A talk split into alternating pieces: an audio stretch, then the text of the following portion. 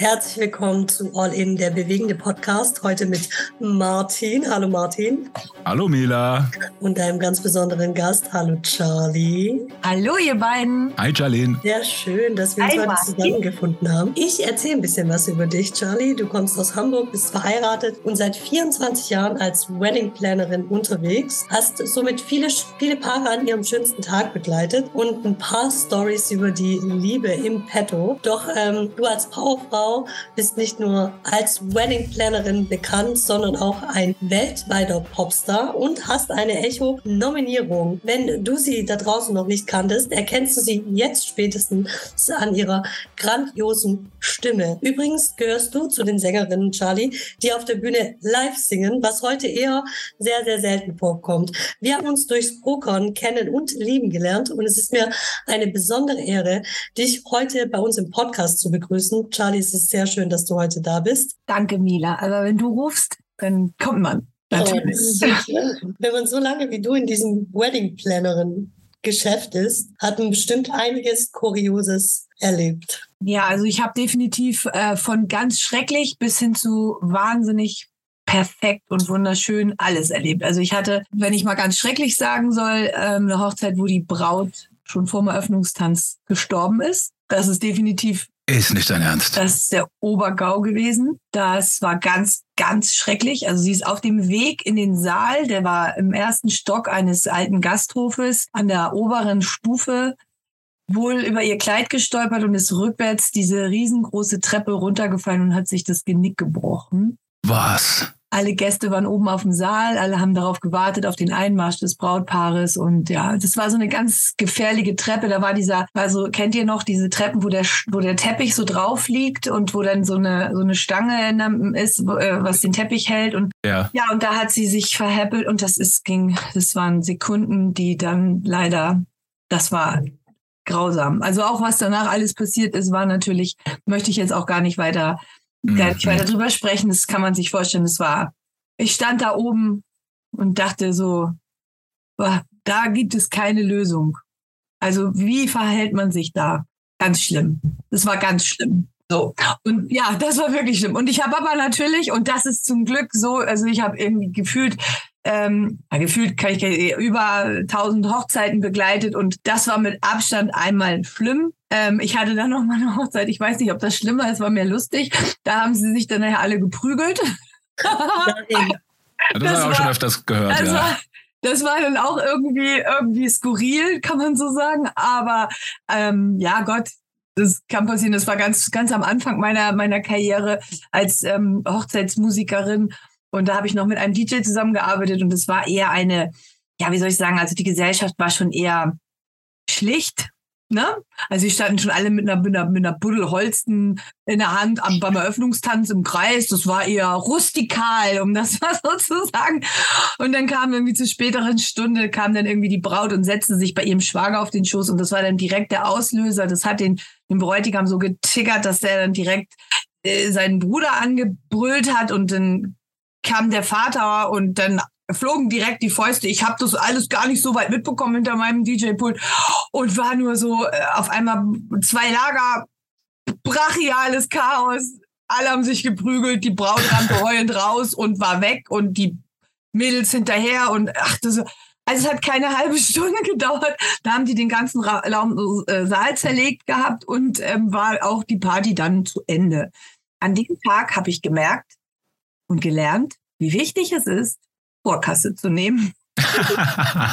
Okay, nicht. ich wollte schon sagen, die ist wenigstens ganz bezahlt worden, aber die Antwort hast du jetzt gegeben. Aber zumindest hast du eine Story, die du immer erzählen kannst. Ja, das, Gäste auf der Hochzeit werden diese Hochzeit auch nie vergessen. nein, wahrscheinlich nicht. Also ich hatte aber seitdem, das waren wirklich auch mit äh, die, die eindrucksvollsten, negativsten Erfahrungen, die ich hatte. Ich hatte tatsächlich deutlich, also ich war mal 99 Prozent positive Erfahrungen und von Hochzeiten her, wo ich Menschen kennengelernt habe, wo ich das, ich weiß, es hört sich jetzt mega schleimig an, aber es ist, wie es ist. Die Liebe ist so eine starke Macht. Sie ist bei weitem die stärkste Macht auf der Welt. Und man sagt ja immer, Geld regiert die Welt, aber nein, es ist die Liebe. Man muss es einfach nur Man muss es einfach nur wissen und man muss es einfach nur zulassen und es muss natürlich einen auch treffen. Aber es gibt wirklich Geschichten, die sind so unglaublich. Und ich bin manchmal tief, also ich schreibe ja auch äh, Traureden, ich bin ja auch als Traurednerin unterwegs und ich schreibe dann diese Liebesgeschichten, ähm, um sie eben halt vorzutragen in, im Rahmen dieser freien Trauung. Und was ich dafür Märchen höre, äh, also Märchen äh, nicht im Sinne von, von, von gelogen, sondern Märchen im Sinne von, das sind Hollywood-Filme. Und das ist so wahnsinnig. Und es ist wirklich passiert. Also das stimmt ja alles. Es ist ja nicht, das sind ja wirkliche wahre Geschichten aus dem Leben. Also ich habe jetzt gerade äh, nächste, nächste Woche, vor, übernächste Woche eine Hochzeit. Da hat sich ein Brautpaar diese Liebe auf den ersten Blick, was man ja immer denkt, ja, mm, mm, das gibt es wirklich. Es gibt es wirklich. Man, man sieht sich und die Braut, äh, die jetzige Braut, sagte damals äh, zu, zu ihrer Freundin, den Mann werde ich heiraten. Den hat sie nur gesehen. Und ein Jahr später hat sie ihn wieder getroffen.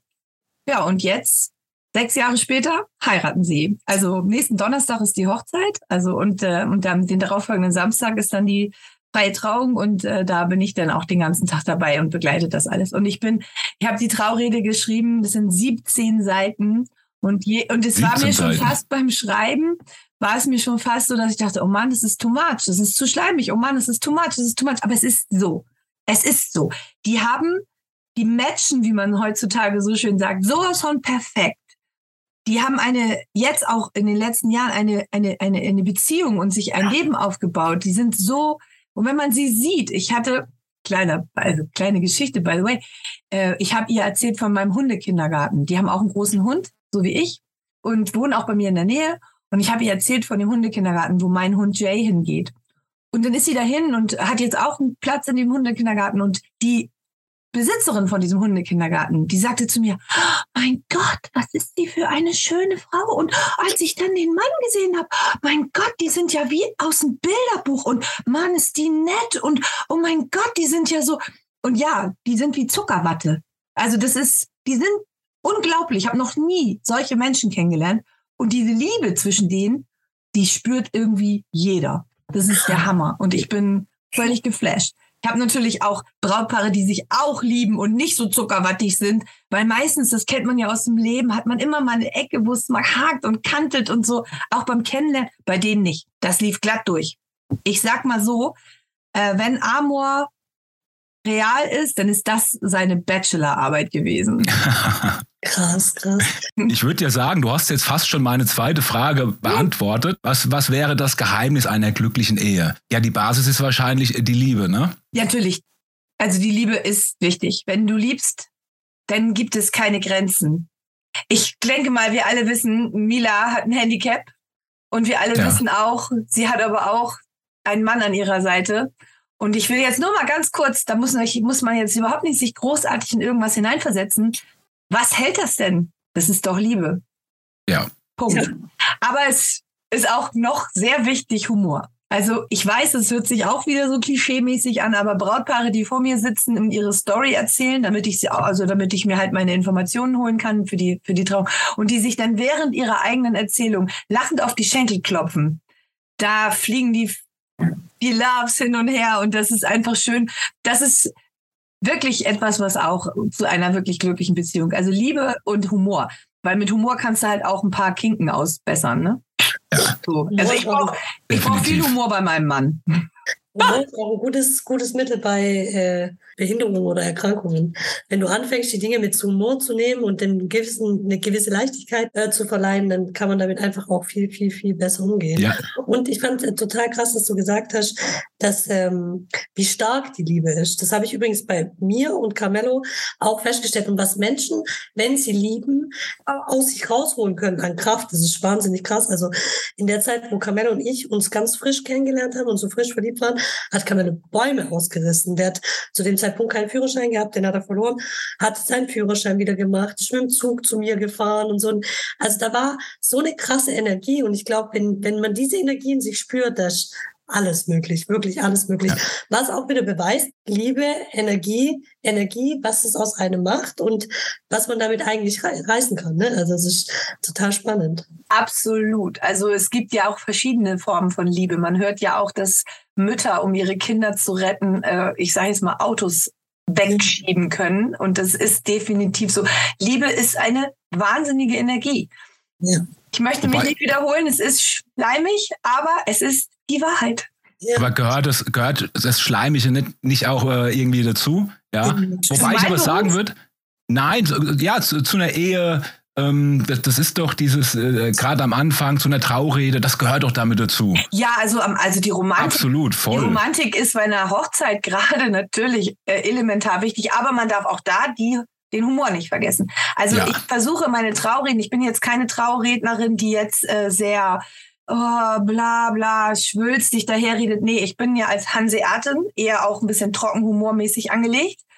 Und äh, für mich ist es super wichtig, dass die Leute, also die, die, die Gäste, wenn sie eine Traurede hören, die, die geht eine halbe, dreiviertel Stunde, manchmal sogar eine Stunde, dass die sich, dass es abgewechselt ist äh, zwischen Romantik und lachen. So wie bei Walt Disney. Weißt du, guckst einen Walt Disney-Film, du findest die Protagonisten total süß, aber da ist immer der kleine dicke Rollo dabei, der immer auf die Nase fällt, wo man sich immer totlacht.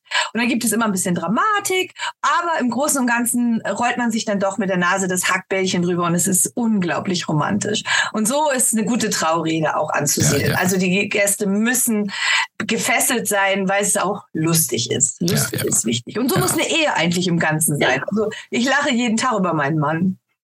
Oh, ey, das kann man jetzt aber auch falsch feststellen. Mit deinem Mann. Mit deinem Mann, der übrigens Martin heißt. Mit meinem oh. Mann, über meinen Mann äh, und, äh, und wegen meinem Mann. Ja, so muss es sein. Ähm, ich finde, du hast auch noch was ganz Besonderes. Also, wenn ihr äh, in der Nähe von Hamburg wohnt und äh, plant zu heiraten, dann könnt ihr äh, Charlie im Internet finden. Charlie, wie heißt die Homepage nochmal? Charlene.hamburg. Ganz einfach, ja. Also charlene.hamburg. Also die Domain ist Hamburg, nicht de oder com, sondern Hamburg. Mhm. Damit auch jeder weiß, wo ich wohne. Ja. Und? und du bietest so ein Around-Paket. Das heißt, dein Mann baut zum Beispiel diesen, wie heißt das, wenn man da drunter Traubogen. Traubogen. Genau, so ein Traubogen. Du leitest durch die Hochzeit. Du könntest auf der Hochzeit auch singen.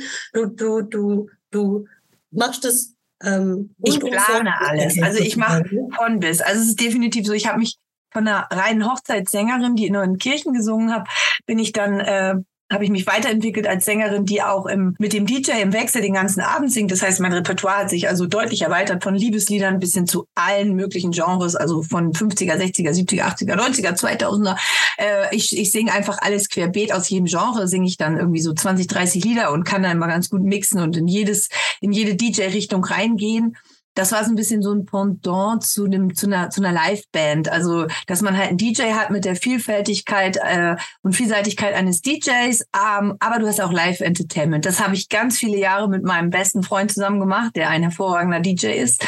Und dann habe ich darüber hinaus aber immer öfter auch selbst aufgelegt. Und dann ist er irgendwann hat er sich zurückgezogen und äh, seit über zehn Jahren äh, mache ich das sozusagen als, äh, als, als One-Woman-Show, dass ich also als DJ auflege und dazu singe.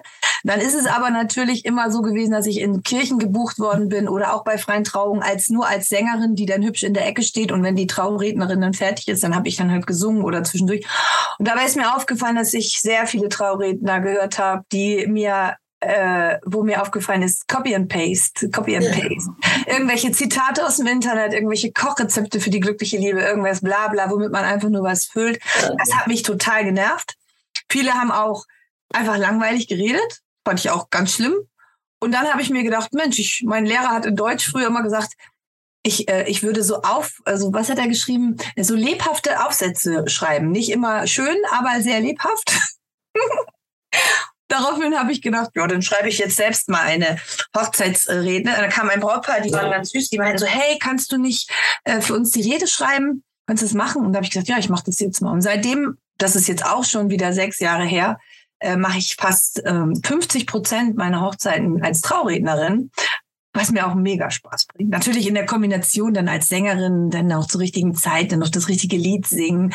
Ah ja, das ist ein, ein sehr geiles äh, Kompaktpaket. Und wenn man sagt, ja, die soll auch Musik machen oder unsere ganze Hochzeit planen, wir wissen nicht, wo wir unsere Torte herkriegen sollen oder wo hole ich jetzt das beste Kleid und was ist gerade in Mode und welche Location und wie acht, wie verhandle ich mit den Gastronomen, ist eine Pauschale besser als eine Einzelabrechnung, bla bla bla. Das Ganze unter dem Aspekt, welche Jahreszeit haben wir, wie viele Gäste haben wir, was was ist gerade die Situation? Was wollt ihr überhaupt erreichen? Habt ihr viele Kinder? Habt ihr wenig Kinder? Es gibt, also jede Hochzeit muss man aus verschiedenen Aspekten als Planner angehen und daraufhin dann natürlich die Wünsche des Brautpaars mit integrieren und dann kann man die auch super beraten und kann genau sagen, also ich kann das für euch machen, ihr könnt das machen, ich berate euch auch nur, ich kann euch da. Also es gibt wirklich alles und ich mache das sehr gerne. Und als Wedding Plannerin bin ich tatsächlich auch schon so weit, dass ich selbst auch Wedding Planner ausbilde. Ja, genau, das habe ich auch gelesen. Mhm. Also Nadine, falls du das hörst und noch mal heiraten willst, weißt du, Charlie findet.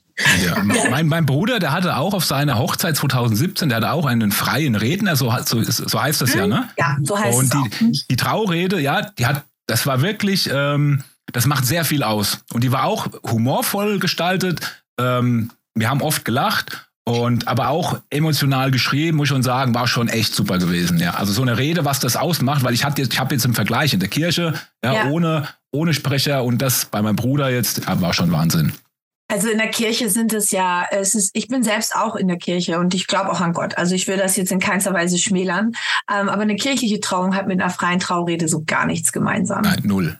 Null dass äh, die Freitrauung kann man eher sich so ein bisschen aus dem Amerikanischen adaptiert, ne? wenn genau. man das so kennt im Garten oder dem Traubogen mit den Gästen und so. Und da das hat aber auch, muss man auch wissen, überhaupt keine rechtliche Basis. Also eine freie Trauung ist eine reine Show. Ja. Können wir noch beides machen? Natürlich. Freie Trauung und äh, Kirche? Ich habe Brautpaare, die haben standesamtliche Trauung, kirchliche Trauung und eine freie Trauung. Gerade jetzt zu Corona-Zeiten ist es oft so gewesen, dass sie sich haben äh, standesamtlich trauen lassen, dann im kleinen Rahmen auch in der Kirche, weil es einfach wichtig für sie war, ne, dass der, dass, dass Gott den Segen dazu gibt. Und jetzt so ein oder anderthalb Jahre später wollen sie auch noch mal richtig feiern und damit es aber nicht, damit dieser Blickpunkt und damit der ähm, der, der Fokus auf das Thema Hochzeit gesetzt wird und sie auch nochmal das weiße Kleid tragen kann, alles so, möchten sie halt eine richtig schöne große freie Trauung dann, wo dann nochmal diese Liebesgeschichte und der das, warum sind wir eigentlich heute alle hier in den Fokus gerät? Und das ist äh, wunderschön. Also das finde ich super. Ich meine, ich finde es auch wirtschaftlich natürlich super, aber äh, man kann wirklich alles machen. Wenn man seine Hochzeit zelebrieren möchte, dann kannst du alles machen. Du kannst sowieso alles machen. Eine Hochzeit. Ich finde, meine größte. ist nur Geld. Ja, natürlich. Natürlich ist die Betonung Geld. Ähm, wenn man, ich sage ja, wenn man sich das leisten kann, aber trotz alledem, auch wenn man nicht so viel Geld hat, wenn man sagt, okay, ich möchte nur standesamtlich heiraten und ich möchte eine kleine Hochzeit feiern und vielleicht auch nur eine kleine Traurede. Man muss ja nicht sagen, okay, das dauert jetzt eine Dreiviertelstunde. Man kann auch sagen, ich habe, wie, wie sieht's denn aus, wenn du nur so den, die Trauzeremonie machst und ein paar Worte zu uns bringst und so, dann kostet das ja auch nicht mehr die Welt. Also man, man kann ja alles anpassen. Und genauso sehe ich das auch. Jedes Brautpaar ist individuell, jeder Mensch ist mhm. individuell. Und es sollte jedem klar sein, dass man alles so anpassen kann, auf sich persönlich zugeschneidert, auch auf den Geldbeutel zugeschneidert, wie es passt. Es geht. Und ich bin da ganz bei, ganz bei, bei den, bei den Brautleuten, weil ich möchte, dass die sich ihr Leben lang an mich positiv erinnern und sagen, die hat damals das für uns so schön gemacht, weil das ist nämlich nicht mit Geld zu bezahlen. Und man, man, man, erinnert sich auch dran, definitiv. Weil ich, ich erinnere mich auch noch an, die, an diesen Sprecher bei meinem Bruder. Das ist eine Erinnerung geblieben. Das ist jetzt fünf Jahre her. Ja, und wenn der denn auch noch geil gesungen hätte dabei, dass dir da so die Fußnägel aufgerollt sind, dann würdest du das, also du, du erinnerst dich einfach immer. Und wenn ja. der dann auch noch die ganze Nacht für euch Mucke gemacht hätte und mit euch morgens um vier äh, ähm, Headbang auf der Tanzfläche gemacht hätte, dann würdest du dich auch noch an ihn erinnern. Und genau ja. das ist es. Ich mache halt gerne das ganze Paket und damit bin ich eigentlich bei, ich kann fast sagen, ich habe wirklich viele Brautpaare, in meinem Freundeskreis mittlerweile, weil wir so aneinander gewachsen sind durch die Vorplanung und durch die, durch die Party an sich. Und dann, dann da, da, da, da telefoniert man trotzdem noch mal, man, man, man trifft sich auch mal auf eine Grillwurst. Ich habe meine Friseurin ist eine Ex-Braut von mir. Vor, ich glaube, das war jetzt ist jetzt fünf Jahre her, hat sie geheiratet in Dänemark und ich habe, äh, sie ist meine Freundin. Punkt. Also das ja. geht. Also man, man wächst auch ein bisschen zueinander. Natürlich nicht mit allen Brautpaaren. Also das wäre eine Katastrophe. Dann hätte ich echt diesen großen Freundeskreis und könnte niemals feiern, weil ich mir das nicht leisten könnte. Aber nein, also es ist, es ist wirklich so, man macht sich, man macht sich ähm, unvergesslich. Und das ist auch mein großes Ziel. Ich möchte, dass sie mit einem Lächeln an mich denken. Und vielleicht, das ist ja auch immer ganz schön, wenn man dann so eine junge Liebe hat, man heiratet und vielleicht zwei, drei Jahre später bekommt man ein Kind und dann wird das getauft und dann ruft man die Charlie wieder an und fragt, sag mal, singst du auch in der Kirche zur Taufe? Und dann sage ich, ja. Klar komme ich zu euch. Und das hatte ich jetzt tatsächlich schon recht häufig, dass ich bei Brautpaaren, bei Ex-Brautpaaren auf der Taufe von ihrem Kind gesungen habe. Und ich, und ich hoffe, ich werde irgendwann auch, und wenn ich dann auch alt und grau bin, mit vielleicht die Silberhochzeit noch die Musik machen. Wer weiß. Ich habe es schon einmal gehabt. Ich hatte ein Brautpaar, die haben jetzt tatsächlich, deswegen ich weiß also, dass sie so ziemlich genau 25-jähriges Jubiläum haben, weil ich habe letztes Jahr die erste Silberhochzeit gemacht von einem Brautpaar, wo ich vor 25 Jahren, ich glaube, es war meine erste oder zweite Hochzeit. Oh, ich habe Gänsehaut. Ey. Das ist geil. Ja. Ich meine, außer dass du den ganzen Abend ritzen möchtest, dich, weil du denkst, scheiße, ich bin alt. egal. Alt, wie man sich fühlt, oder? Wir sind ja. jung. Ich bin 25 Jahre im Geschäft, aber sich aus wie 29. Ja. Also. Und das bestätigt ja auch, dass du erfolgreich bist. Wenn du schon so lange im Business bist und das immer noch machst, ja. Ja, bist du ja auch erfolgreich in dem, was du tust. Ja, das stimmt. ja also ich, ich war sehr erfolgreich in dem, was ich tat. Und dann äh, Corona hat sehr viel kaputt gemacht. Braucht man auch gar nicht rumjammern. Aber ich kann so viel sagen und das ist auch ähm, absolut realistisch. Ich werde mindestens sechs Jahre brauchen, um wieder auf den Stand zu kommen, auf dem ich 2019 war. Finanziell und auch wirtschaftlich. Also das hat ganz doll reingehauen. Weil es ist auch so, man, man bekommt natürlich viele äh, Empfehlungen, also wenn ich jetzt auf deiner Hochzeit Musik machen würde, Martin, und das würde mich jemand sehen und sagen, hey, die ist super, ich nehme mir mal eine Karte mit, der heiratet ja meist nicht am nächsten Jahr oder so. Die heiraten zwei, drei Jahre später oder er erzählt es mhm. einfach nur jemandem anderen. Und natürlich bekommt man ungefähr 20 Prozent Folgebuchungen im Jahr. Das ist natürlich schön kontinuierlich.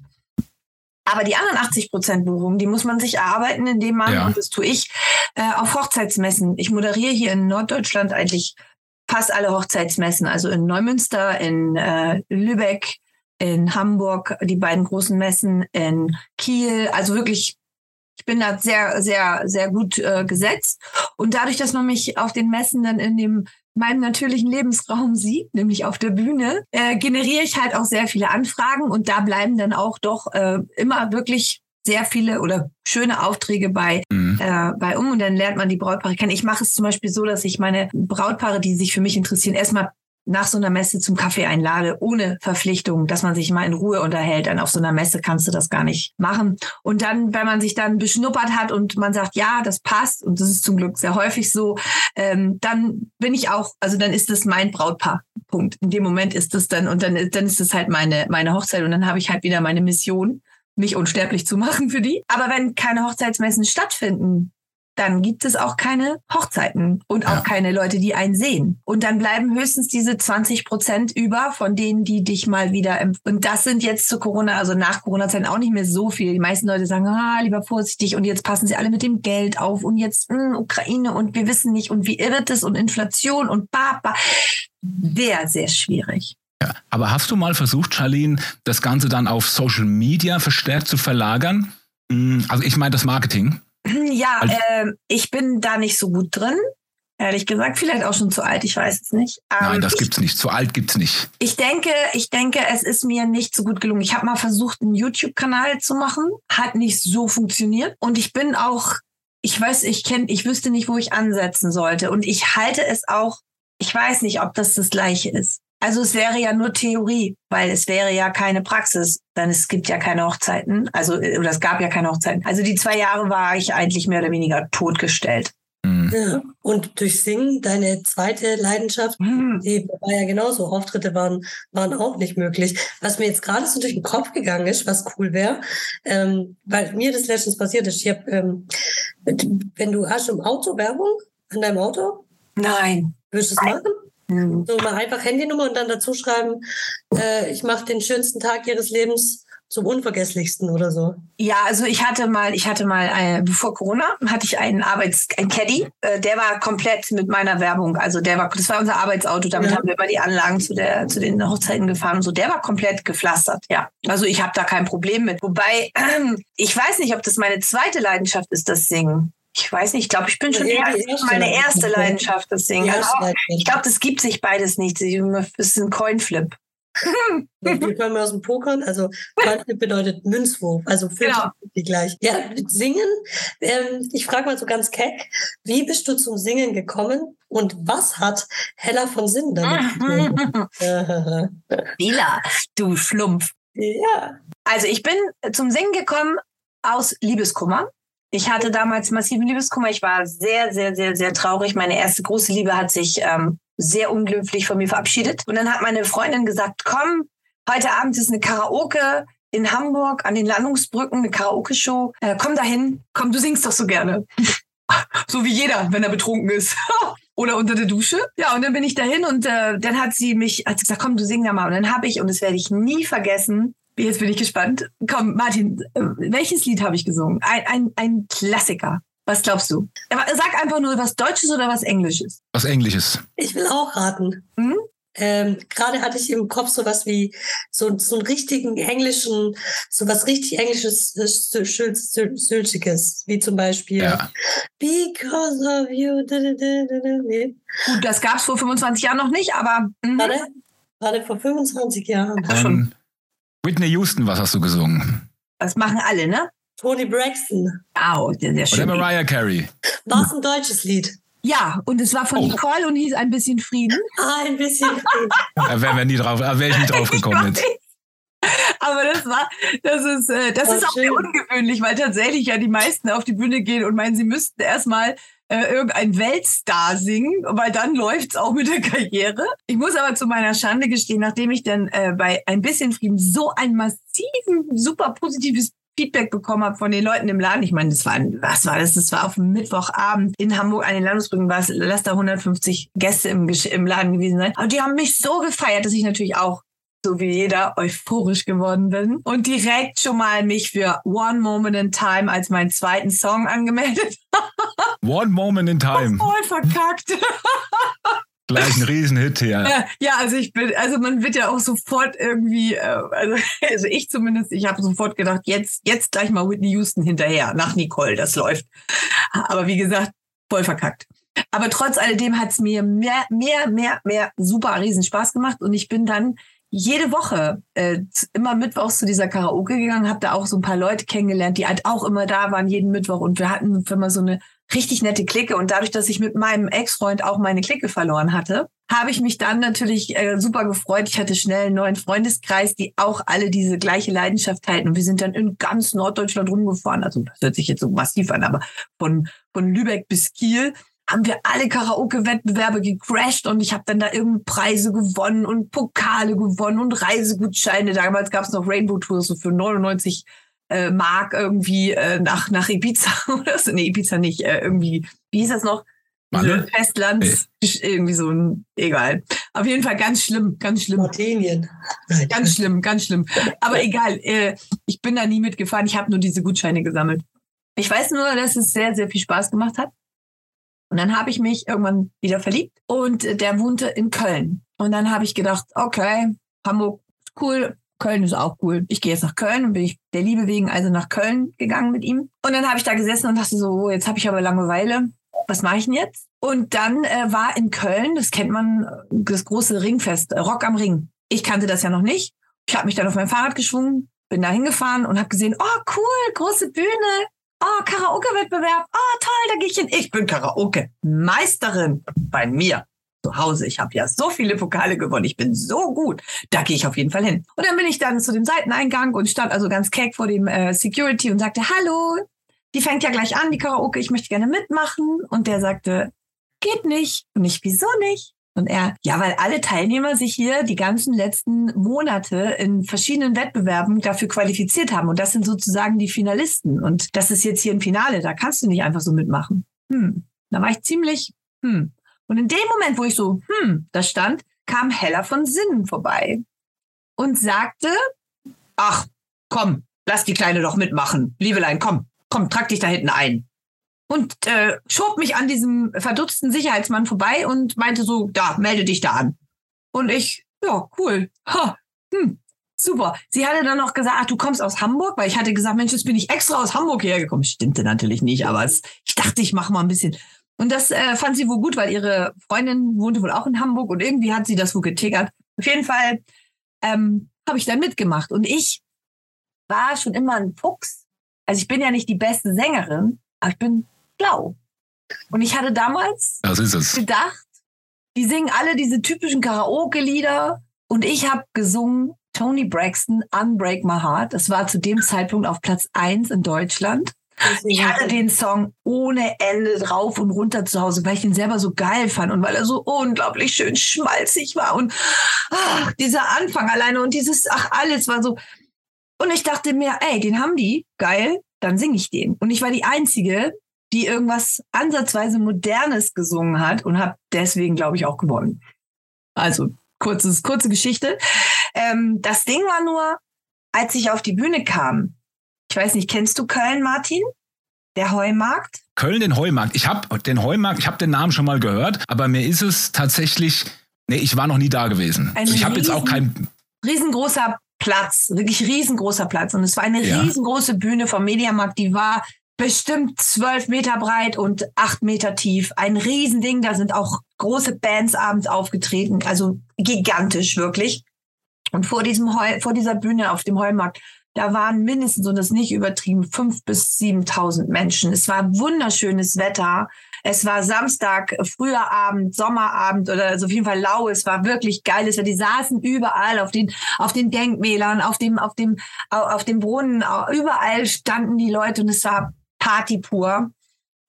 Und ich kam auf die Bühne und die ersten Töne von Unbreak My Heart kamen und ich fing an mit da da da da da da und auf einmal haben die gegrölt, gejubelt, so laut, weil es ein Lied war, was so aktuell war. Ja. Ich glaube, ich hätte Dödel singen können. Ich hätte gewonnen, weil es war mega. Und dieser Moment, ich weiß nicht, ob wir das verstehen können, aber dieser Moment, als ich rauskam und diese Menschenmassen gesehen habe und die sich alle bei den ersten Tönen durchgedreht sind und ge ge ge gegrölt und geklatscht und gejubelt, da wusste ich, okay, das ist mein Beruf ich werde Sängerin.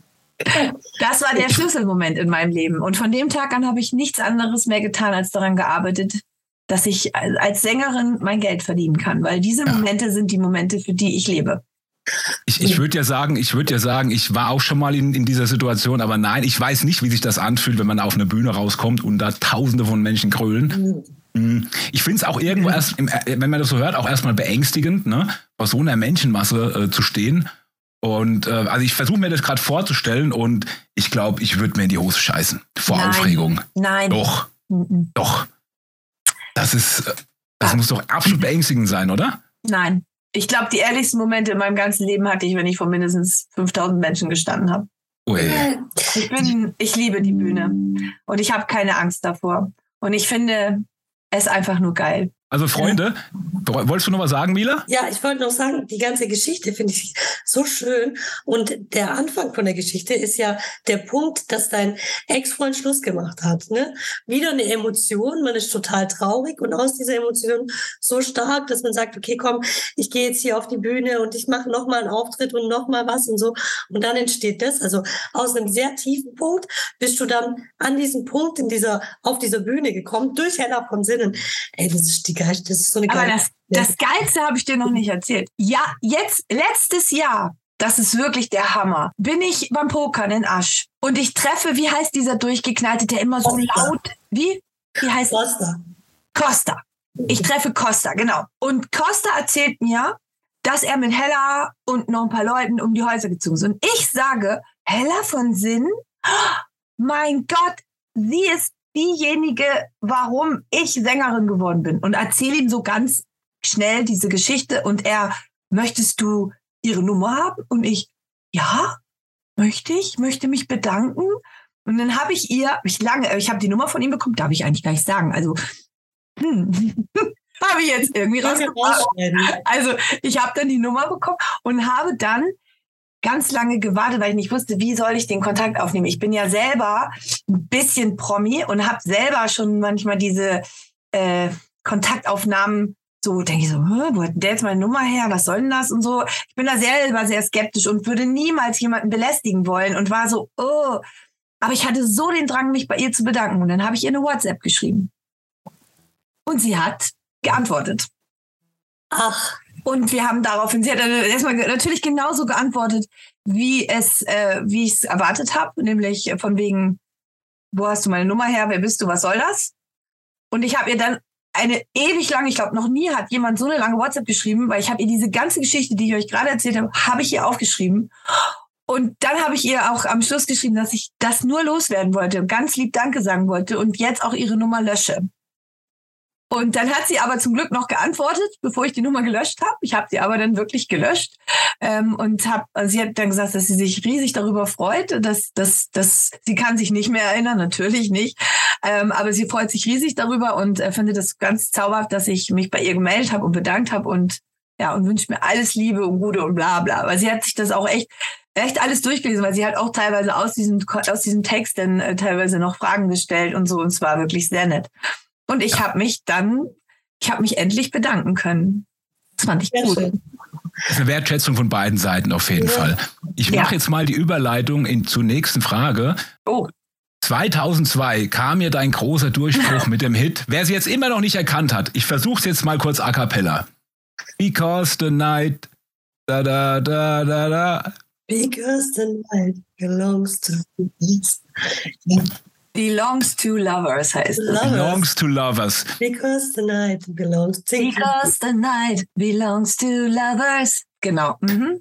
Ja. Spätestens jetzt habt ihr es erkannt. Wir haben ja eigentlich, das war ein Welthit, ne? Ja. Und wir haben hier die allerechte Charlene hier sitzen. Also man darf jetzt eins nicht vergessen, der, äh, das ist ein Cover, eine Coverversion von einem Welthit. Patti Smith hat äh, den Song gesungen damals. Geschrieben hat ihn Bruce Springsteen. Okay. Ach, krass. Und äh, der Song war äh, 1900, ich glaube, 76 war der in den Charts und es war wirklich ein Welthit. Wir haben den dann 2002 gecovert. Das läuft heutzutage nicht ganz so einfach. Also äh, man denkt so, ja, den kannst du einfach nachdenken, aber wir haben ihn ja auch äh, verändert. Also es gibt bei der Originalversion so, ne? gibt es äh, Passagen, die wir nicht genommen haben. Und wenn du einen Song veränderst, also ihn nicht eins zu eins coverst. Kleines Beispiel, vielleicht erinnert ihr euch noch an äh, Madonna und Madhouse. Es gab von äh, Like a Prayer ein Cover auch 2002 von Madhouse. Die haben das Original von Madonna komplett nachgesungen, eins zu eins. Jeder, jeder Ton, jede Note, jedes Wort, es musste eins zu eins sein.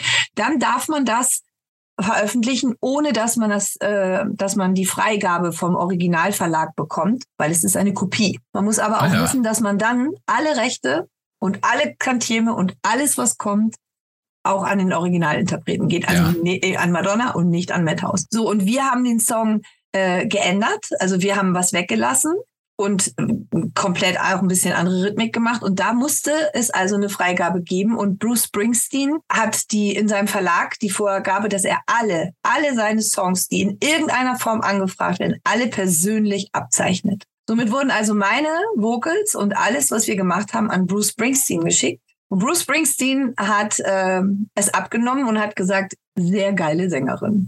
Bäh. Nice. Das ist doch ein Ritterschlag. Ja, absolut, absolut, absolut. Ich habe ich hab einige solche Ritterschläge bekommen, aber das war der erste und ich war so stolz. Ja, kannst kannst und, du auch sein. Es wurde halt, es wurde dann halt äh, genehmigt. Wir durften den Song dann halt ähm, so produzieren und ja, es ging dann so schnell alles. Es war wahnsinnig. Es hat genau den Puls der Zeit getroffen und es ist dann wieder ein Welthit geworden, was natürlich Bruce Springsteen unglaublich gefreut hat, weil er nach wie vor die Tantieme bekommt natürlich als äh, Komponist und äh, hat also viel nochmal einen richtig schönen Schwung bekommen. Auch Patti Smith hat noch ein bisschen Schwung abbekommen, weil sie auch mit in den in, in dem Verteiler mit drin war. Und ich hatte dann ähm, tatsächlich 2002 die Ehre, mit Patti Smith zusammen aufzutreten. Und sie hat sich bei mir dann auch nochmal bedankt, weil sie hat dann im Zuge von Because the Night, also unserer Version, hat sie noch mal eine Deutschland-Tournee gemacht. Und da, danach ging ja dann praktisch alles Schlag auf Schlag. Chartplatzierungen, Preise, Auftritte. Bei The Dome warst du gewesen. Ne? Ich weiß nicht, wo warst du noch überall gewesen? Wie, wie, wie, war die Zeit damals für dich? Das war doch eine sehr intensive, emotionale Zeit oder eine Wahnsinnszeit. Die war so schnell, dass, äh, dass man das zu dem Zeitpunkt gar nicht so genießen konnte. Ich glaube, heute okay. würde ich das Ganze viel mehr genießen. Damals kam das alles so schnell. Also wir waren, damals gab es ja noch Viva, den Praktikantensender da den Musiksender. Dann waren wir bei MTV, wir waren bei ähm, The Dome, wir waren bei Top of the Pops, das gibt's ja auch nicht mehr. Wir waren bei Ballermann Hits, wir waren bei Bravo Super Show, Super Chart Show und wie die alle hießen. Also wir waren eigentlich bei allen Musikformaten und auch wie äh, Musiksendern da. Ich war manchmal wirklich ziemlich krass. Äh, ich, wie gesagt, ich konnte es gar nicht so. Ich war morgens in, in Holland bei MTV und äh, war nachmittags in Österreich bei äh, Ö3 und am Abend äh, in, der, in der Disco oder in der Nacht in irgendwo in der Disco in Süddeutschland ähm, nochmal zu einer Aftershow-Party von irgendeiner, irgendwas anderem. Also das ging super, super krass, Schlag auf Schlag. Und man war sich gar nicht so bewusst. Es war einfach irre. Es war irre schnell. Und mhm. es war dann leider auch irre schnell vorbei. Also ich hätte es noch zehn Jahre machen können. Aber es war ja dann nur zwei Jahre. Also, und dann sind wir noch, äh, wir sind halt auch viel auf Tour gewesen. Aber dadurch, dass wir sehr gut äh, und angefragt hier im europäischen Raum war, war Asien und auch Amerika eben halt echt so weit weg. Also es war einfach so, dass die Agentur gesagt hat, nee, wir verdienen mehr daran, wenn die hier drei Auftritte macht, als wenn die jetzt vier, 14 Tage oder vier Wochen drüben in Amerika ist und da vier Auftritte macht. Da verdienen wir einfach mhm. nicht viel dran. Und das ist so eine Sache, ich selbst hatte überhaupt kein Mitspracherecht. Ich wäre gerne mehr in Asien und in Amerika gewesen, natürlich. Als Live-Sängerin ist Amerika geil. Du wirst auch als äh, Deutsche total unterschätzt, weil die denken alle, ja, die, die können ja alle nicht singen, die machen ja alle Playback aber ich kann es halt oder ich habe es halt auch immer getan und es war für mich halt echt immer so, yay. Aber ähm, ja, ich hatte da kein Mitspracherecht und ich bin da immer, ich bin halt überall hin. Es war auch so, dass äh, der Nacht, die Nacht der Echo äh, Geschichte, also das mit dem Echo habe ich bis heute nicht äh, verarbeitet. Also wir sind für den Echo nominiert worden und es war, ich wollte unbedingt nach Berlin. Ich war so glücklich und stolz und ich habe so dafür gekämpft, dass ich da mit hin darf, weil ich wollte dabei sein, wenn wir den Echo bekommen. Und ich durfte nicht. Ich musste in Wien, in der Wiener, Wiener Neustadt, äh, damals im Adventure Park, das werde ich nie vergessen, deswegen weiß ich es noch ganz genau, einen Auftritt machen, weil ich musste Geld verdienen. Wie eine Prostituierte. Ich wollte es gerade sagen, hey, kamst du dir manchmal so ein bisschen ja. wieder, wie so dieses Spielzeug, das, ist es dann das Label, das dafür zuständig war? Oder? Ja, es ist ja so, dass es, ähm, dass, äh, in, in, in, in, leider, wie soll ich es erklären, 2002 war die Zeit von Napster. Erinnert ihr euch noch an Napster? Selbstverständlich. Also ja. alle kannten die Songs, alle haben es gefeiert, keiner hat es gekauft oder bezahlt. Und es gab einen riesengroßen Einbruch äh, in der Finanz also in der Plattenindustrie und es wurde wirklich Geld nicht mehr mit den Verkäufen so verdient wie fünf Jahre oder zehn Jahre früher. Also wäre Because the Night äh, in den 90ern gewesen, dann hätte ich mir jetzt immer noch keine Sorgen mehr machen brauchen. So. Aber so ist es halt ganz, äh, ganz, es war halt eine ganz andere Zeit. Und die Plattenfirmen haben halt extrem, alle haben als Management-Plattenfirma, alle haben am Auftritt, an den, an den Live-Auftritten verdient. Und wenn ich jetzt mal so eine grobe Summe sage, also so ein Auftritt hat damals 7.500 Euro gekostet, wenn ich eine halbe Stunde gesungen habe mit meinen beiden Tänzern und meinem Tourbegleiter. Und ich habe 900 Euro bekommen. Der Rest ist aufgeteilt und glaubt mir, die Tänzer und der Tourbegleiter haben nicht wirklich viel bekommen. Der Rest ist aufgeteilt worden in diverse Agenturen, diverse also Plattenfirmen, der hat was abbekommen, der hat was abbekommen, der hat was abbekommen. Es war wirklich krass. Und die wollten alle ihr Geld verdienen. Mhm. Ja. Und deswegen. Bekommst, Charlene, bekommst du denn heute noch Tantiemen irgendwie von ja. dem Song? Ja, ne? Ich habe ja meine Stimmrechte, also ich habe ja GVL, also die Leistungsrechte. Und äh, doch, es ist zwar äh, überschaubar, also es ist wirklich ja. nicht viel, aber ich habe jetzt gerade mit meinem Ex-Manager nach fast 20 Jahren ähm, wieder sehr, sehr intensiven Kontakt und wir sind uns auch sehr lieb und nee, also es ist, das ist tatsächlich, da gibt's, also da kriege ich schon was. Es ist, der Song wird ja auch nach wie vor gespielt und es ist ja. jetzt auch gerade ähm, im Thema, dass es nochmal einen Remix gibt mit meinen Vocals, mit einem sehr angesagten DJ.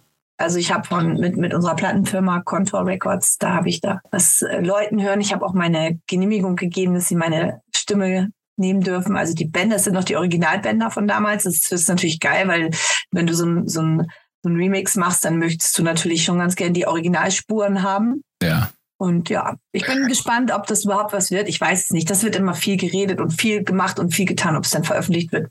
Ja. Könnte ich mir schon vorstellen bei dem, bei dem Song. Ja, ja schönes Lied. Läuft gut. Ja. Wenn du jetzt, du hast jetzt vorher darüber gesprochen, gerade, dass ähm, du in Wien bei einem Auftritt warst, aber die Echo-Verleihung ist ja gelaufen. Wir haben es, glaube ich, noch gar nicht gesagt. Du hast es ja mit dem äh, DJ, mit deinem DJ-Kollegen Jan Wayne zusammen gemacht. Ja. Und er war bei der Echo-Verleihung, oder? Natürlich. Er durfte dahin. Und was denkst du, was der wirkliche, also glaubst du wirklich, dass der Grund des Geldverdienen in diesem Moment war? Dass die dich nicht äh, zur Echo, zum Echo geschickt haben? Naja, ich war damals natürlich, ich war schon irgendwie skurril, das muss man natürlich sagen. Ich denke, darauf bist du auch hinaus. Ich war nicht nur eine Live-Sängerin im Dance-Bereich, was sehr, sehr, sehr ungewöhnlich ist und auch war zu der Zeit und auch heute noch ist. Ich war natürlich auch optisch nicht so tolle. Ich meine, ich habe damals knapp 140 Kilo gewogen und ich war, ich war eigentlich so eine Beth Tito, aber zehn Jahre früher. So, 140 da, Kilo, wirklich? Ja. Aber wunderschön nee. trotzdem. Also man muss schon ja. sagen, dass du. Du hast doch im Leben keine 140 Kilo gewogen, das glaube ich nicht. Äh, ehrlich? Ja. Google doch. Hast du aber die alten Bilder nicht gesehen, Martin. Ja, Kannst du aber eigentlich was bei YouTube gucken, ey. Das ist, da sind ganz schön grauselige Sachen. Aber was ist lustig? Ich war, ich war, wie ich war. Und ich bin nicht einfach. Und man konnte mich, mich hat man halt sofort erkannt. Ich hatte riesen lange, meine langen blonden Haare, meine, meine, meine riesen Matte, die ich hatte, weil ich immer dachte, der, die Haare müssen passend zum Arsch sein, also von der Breite her. das hat doch mal gut geklappt. Und äh, doch, das war schon. Natürlich kann es sein, dass sie sich vielleicht auch meiner geschämt haben, obwohl ich glaube nicht mal, dass sie auch nur ansatzweise überhaupt eine Meinung zu mir hatten. Ich glaube, die haben es einfach so gesehen, hey, die Sängerin, die kann los, äh, wir, wir, wir, wir, wir, wir machen Champagner hier. Die haben mich nicht so Heute wäre das anders. Heute wäre das anders, mit Sicherheit. Also, meinst du, dass damals auch mit damit zu tun gehabt hat, dass du als Frau in dieser. Nö. Nee? Nee, also mit Mann und Frau hat das nichts zu tun. Also ich bin auch kein. kein Aber Charlene, Charlene, schau mal, Adele zum Beispiel. Yes, Adele. Heute. Ja, ja, gut, ja, heute, gut, das, die hat ja, man würde sie heute fast nicht mehr erkennen, aber sie hat, wie sie angefangen, wie, wie sie ihren Durchbruch hatte, war sie auch eine sehr kräftige Frau. Und also, ähm, Martin, hat auch niemanden gestört. Ich bin kein bescheidener Mensch, aber Adele ist eine ganz andere Hausnummer als ich. Adele ist einfach eine Monstersängerin. Du bist ja. eine Monstersängerin. Nein, ich bin nicht so gut wie Adele, um Gottes Willen, und ich werde auch nicht so gut. Ich bin eine Entertainerin, das ist ein großer Unterschied. Ich bin ja. unglaublich unterhaltsam. Ich bin Entertainerin. Ich kann äh, Songs, einige Songs wirklich richtig geil singen, das weiß ich selber weil du, weil das, das passt einfach zu mir. Und wenn ich nur solche Songs geschrieben bekäme, die zu mir passen, dann wäre ich vielleicht auch wie eine kleine Adele. Aber das ist nicht so. Und ich habe auch überhaupt, also Adele ist für mich mittlerweile oder im Moment, da Whitney Houston ja tot ist, die beste Sängerin auf der Welt. Und mit einer Adele würde ich mich definitiv nicht vergleichen. Das ist auch nicht bescheiden, das ist wahr. Punkt. Man hat immer, wenn man, wenn man von außen auf jemanden guckt, noch mal ein anderes Bild, wie wenn du, wie, wie wenn du selber auf dich guckst. Ich, ich persönlich finde, du hast eine ultra krasse Stimme. Ultra ja. krass. Also ich kenne jetzt keine deutsche Sängerin, die mit dir mithalten kann. Es ist ein Unterschied zwischen einer ultra krassen Stimme und der Kunst des Singens. Das stimmt. Das kann ich natürlich nicht beurteilen, weil ich in dieser Industrie kann dir was über Poker erzählen. Das Ding ist, das ist ja das, das ist ja das, was ein Künstler auch so besonders macht. Ja. Äh, singen lernen kann jeder. Du kannst es. Martin kann es. Jeder von euch kann lernen, Töne zu treffen und Töne zu halten und zu singen. Und jetzt komme ich ein bisschen wieder, äh, werde ich wieder ein bisschen, äh, aber die Stimme, die kommt von Gott. Das Talent zu singen oder überhaupt die Kunst des Singens kann man lernen. Aber ob es sich schön anhört, das die schöne Stimme. Ich meine, Margarete Schreinemakers, Verona Feldbusch, die Stimmen sind von Gott. Auf der anderen Seite auch eine Bonnie Tyler oder eine Adele. Das ist einfach, dann, wenn du dann natürlich eine schöne Stimme hast und die Kunst des Singens beherrschst, so wie Adele, dann, ja, dann bist du halt ein Monster. und ich sage mal so, ich habe das Singen ja nie gelernt. Ich bin, bin eine Talentiert halt. Ich bin talentiert, ja. Und ja, ich habe mir ja. selbst beigebracht. Ich war tatsächlich dann irgendwann mal bei einer Gesangslehrerin, weil ich dachte, oh, ich müsste jetzt mal checken, mache ich eigentlich alles richtig? Und sie hat zu mir gesagt, OMG, wie singst du? Und ich so, ja. Und sie, aber wie kriegst du diese Töne hin? Und ich so, weiß ich nicht. Und sie, ja, dann mach so weiter, weil ich wüsste nicht, wie ich es dir anders beibringen sollte, weil du machst es irgendwie. Und ich so, okay. Und so mache ich's. Ja. Singen, das, das habe ich, das hat mir auch mal, also ich würde ja auch gern singen können. Ja, wer würde das nicht wollen, ne? Super ja, gut singen können. Wobei, ich hatte ja mein Debüt in der Story, Mila, du hast es bestimmt gesehen, ne? Andy Flippers, mein Song. ich hab das gesehen, Du hast doch ähm, eben schon so schön gesungen, das war doch gar nicht so schlecht. Aber da hat mir auch mal, oder auf YouTube hat ein Gesangslehrer gesagt, genau das, was du gerade gesagt hast. Er hat gemeint, bis zu einem gewissen Grad kann jeder Mensch singen lernen. Wie dann die Stimmfarbe ist, das ist dann hat genau dasselbe gesagt, das Gottgegebene. Und dann halt Talent etc. etc., ne, was dann noch on top kommt. Aber bis zu einem gewissen Grad kann das jeder wirklich lernen. Man muss sich einfach mal bewusst machen, warum es solche Superstars gibt wie eine Cher oder eine Tina Turner ja. oder auch eine Adele oder gerne auch eine Helene Fischer. Also ich will sie jetzt nicht zu sehr hypen, aber es ist die Stimmfarbe, die diese Frauen, eine Bonnie Tyler, eindeutig. Ja. Stimmfarben, die sie so, so eindeutig und so also außergewöhnlich machen. Natürlich gibt es noch andere auf der Welt, die vielleicht ähnlich sind und auch eine tolle Stimmfarbe haben. Aber ich hatte zum Beispiel mal ein interessantes Erlebnis mit einem äh, Künstler, der mal bei äh, DSDS mitgemacht hat und der sang genauso wie Xavier Naidoo. Original, exakt. Das war wirklich exakt wie Xavier Naidoo. Hammer. Aber er hat keine Chance gehabt. Warum? Weil es gibt schon einen Xavier Naidoo. Ach so. Die brauchen keinen genau, Double, ne, im Prinzip. Ja, das ist das Problem. Also wenn du äh, so und deswegen diese Stimmfarbe, die ist eigentlich mehr wert für jeden Künstler als die Kunst des Sings. So sehe ich das. Also natürlich ist es wichtig, dass man Töne trifft. Also du schön, schönste Stimmfarbe haben mit, ne? aber ähm, das ist tatsächlich, finde ich, wichtiger. Und ich habe früher ich, wir waren ja zu den Zeiten, als wir so viel unterwegs waren, da gab es ja die No Angels und da gab es Broses und da gab es hier, oh Gott, wie hießen denn noch diese drei Tussis aus England? Oh. Tick, ah, nee. Äh, nee äh, ach komm, äh, jeder kennt sie doch, wir ja, kennen sie doch alle. Diese, diese, eine dunkel, ah, wie hießen die denn noch? Ihr wisst, was ich meine. Mm, ja, aber ja, natürlich. Wie konntest du, ich habe dann immer so aus Spaß und das meine ich jetzt gar nicht böse, aber gab da das, das Gros. Es gab natürlich auch mal Sängerinnen, die mal mit einer Stimme so ein bisschen rauskommen, aber du konntest sie eigentlich alle, stell sie nebeneinander auf die Bühne, hänge was vor, lass die was singen und du sagst mir, wer welche ist. Das hätte keiner gekonnt. Die ja. singen alle schön, aber die singen alle gleich. Also sie haben alle keine Stimme, wo stellst du jetzt aber eine Leona Lewis dazwischen oder eine, stell doch einfach nur eine Tina Turner dazwischen die einfach nur in der gleichen Tonlage und in der gleichen Lautstärke was singt. Sofort hättest du gesagt, das ist Cher, das ist Tina, das ist der, das ist der. Mhm. Überlegt mal an den, äh, den Song ähm, äh, Christmas hier, hier, hier. Ähm, All I want ja. for Christmas. Nee, nee, nee, nicht All I Want for Christmas. Ich meine, mein, dieses, dieses Ding, äh, diesen, wo, sie, wo Michael Jackson mitgesungen haben und wie heißt ja. wir kommen gerade. Ach, diese ganz vielen Künstler. The world. We, We are, are the world. world. Ja. Du hast doch jeden Künstler sofort erkannt. Ja. ja. Mach das ja. doch heute mal mit Best of the Best von, von diesen ganzen Casting und Künstlern. Du erkennst doch keinen mehr. Stimmt. Das ist so alles das war, Suppe. Aber Charlene, ich muss sagen, die waren ja da Lionel Richie, Stevie Wonder, das waren ja damals schon alles absolute Weltstars. Ja, ne? Und natürlich, klar, man erkennt die sofort. Also ich hätte jeden, jeden da rauserkannt. Warum erkennst du eine Cindy Lauper sofort? Weil sie eine eigene Stimme hat. Ja, ja stimmt. Das, das ist das, was ich heute so sehr vermisse. Ich vermisse es so sehr, wenn ich die Charts höre, wenn ich Schlager höre, auch wenn ich Schlager höre. Ich höre Schlager, ich bin DJ, ich höre alles, ich habe keinen Musikgeschmack, ich bin frei. Aber ich höre keine Stimme. Der einzige, der mir so in den Kopf kommt, ist so Ben Zucker. Geil. Der den kennt man auch. Den erkennt man auch. Er hat eine ganz Sänger eigene Stimmfarbe. Geil. Der hat kennt man auch, ja. Das sind so für mich, wo ich sage, yay, da geht mal was. Aber, Aber würdest du nicht sagen, Helene Fischer? Ich finde, ich find, die wird man also, auch erkennen, oder? Helene Fischer, äh, ja, ich erkenne die mittlerweile auch, klar. Ähm, doch, die hat auch eine eigene Stimme, kann man sagen.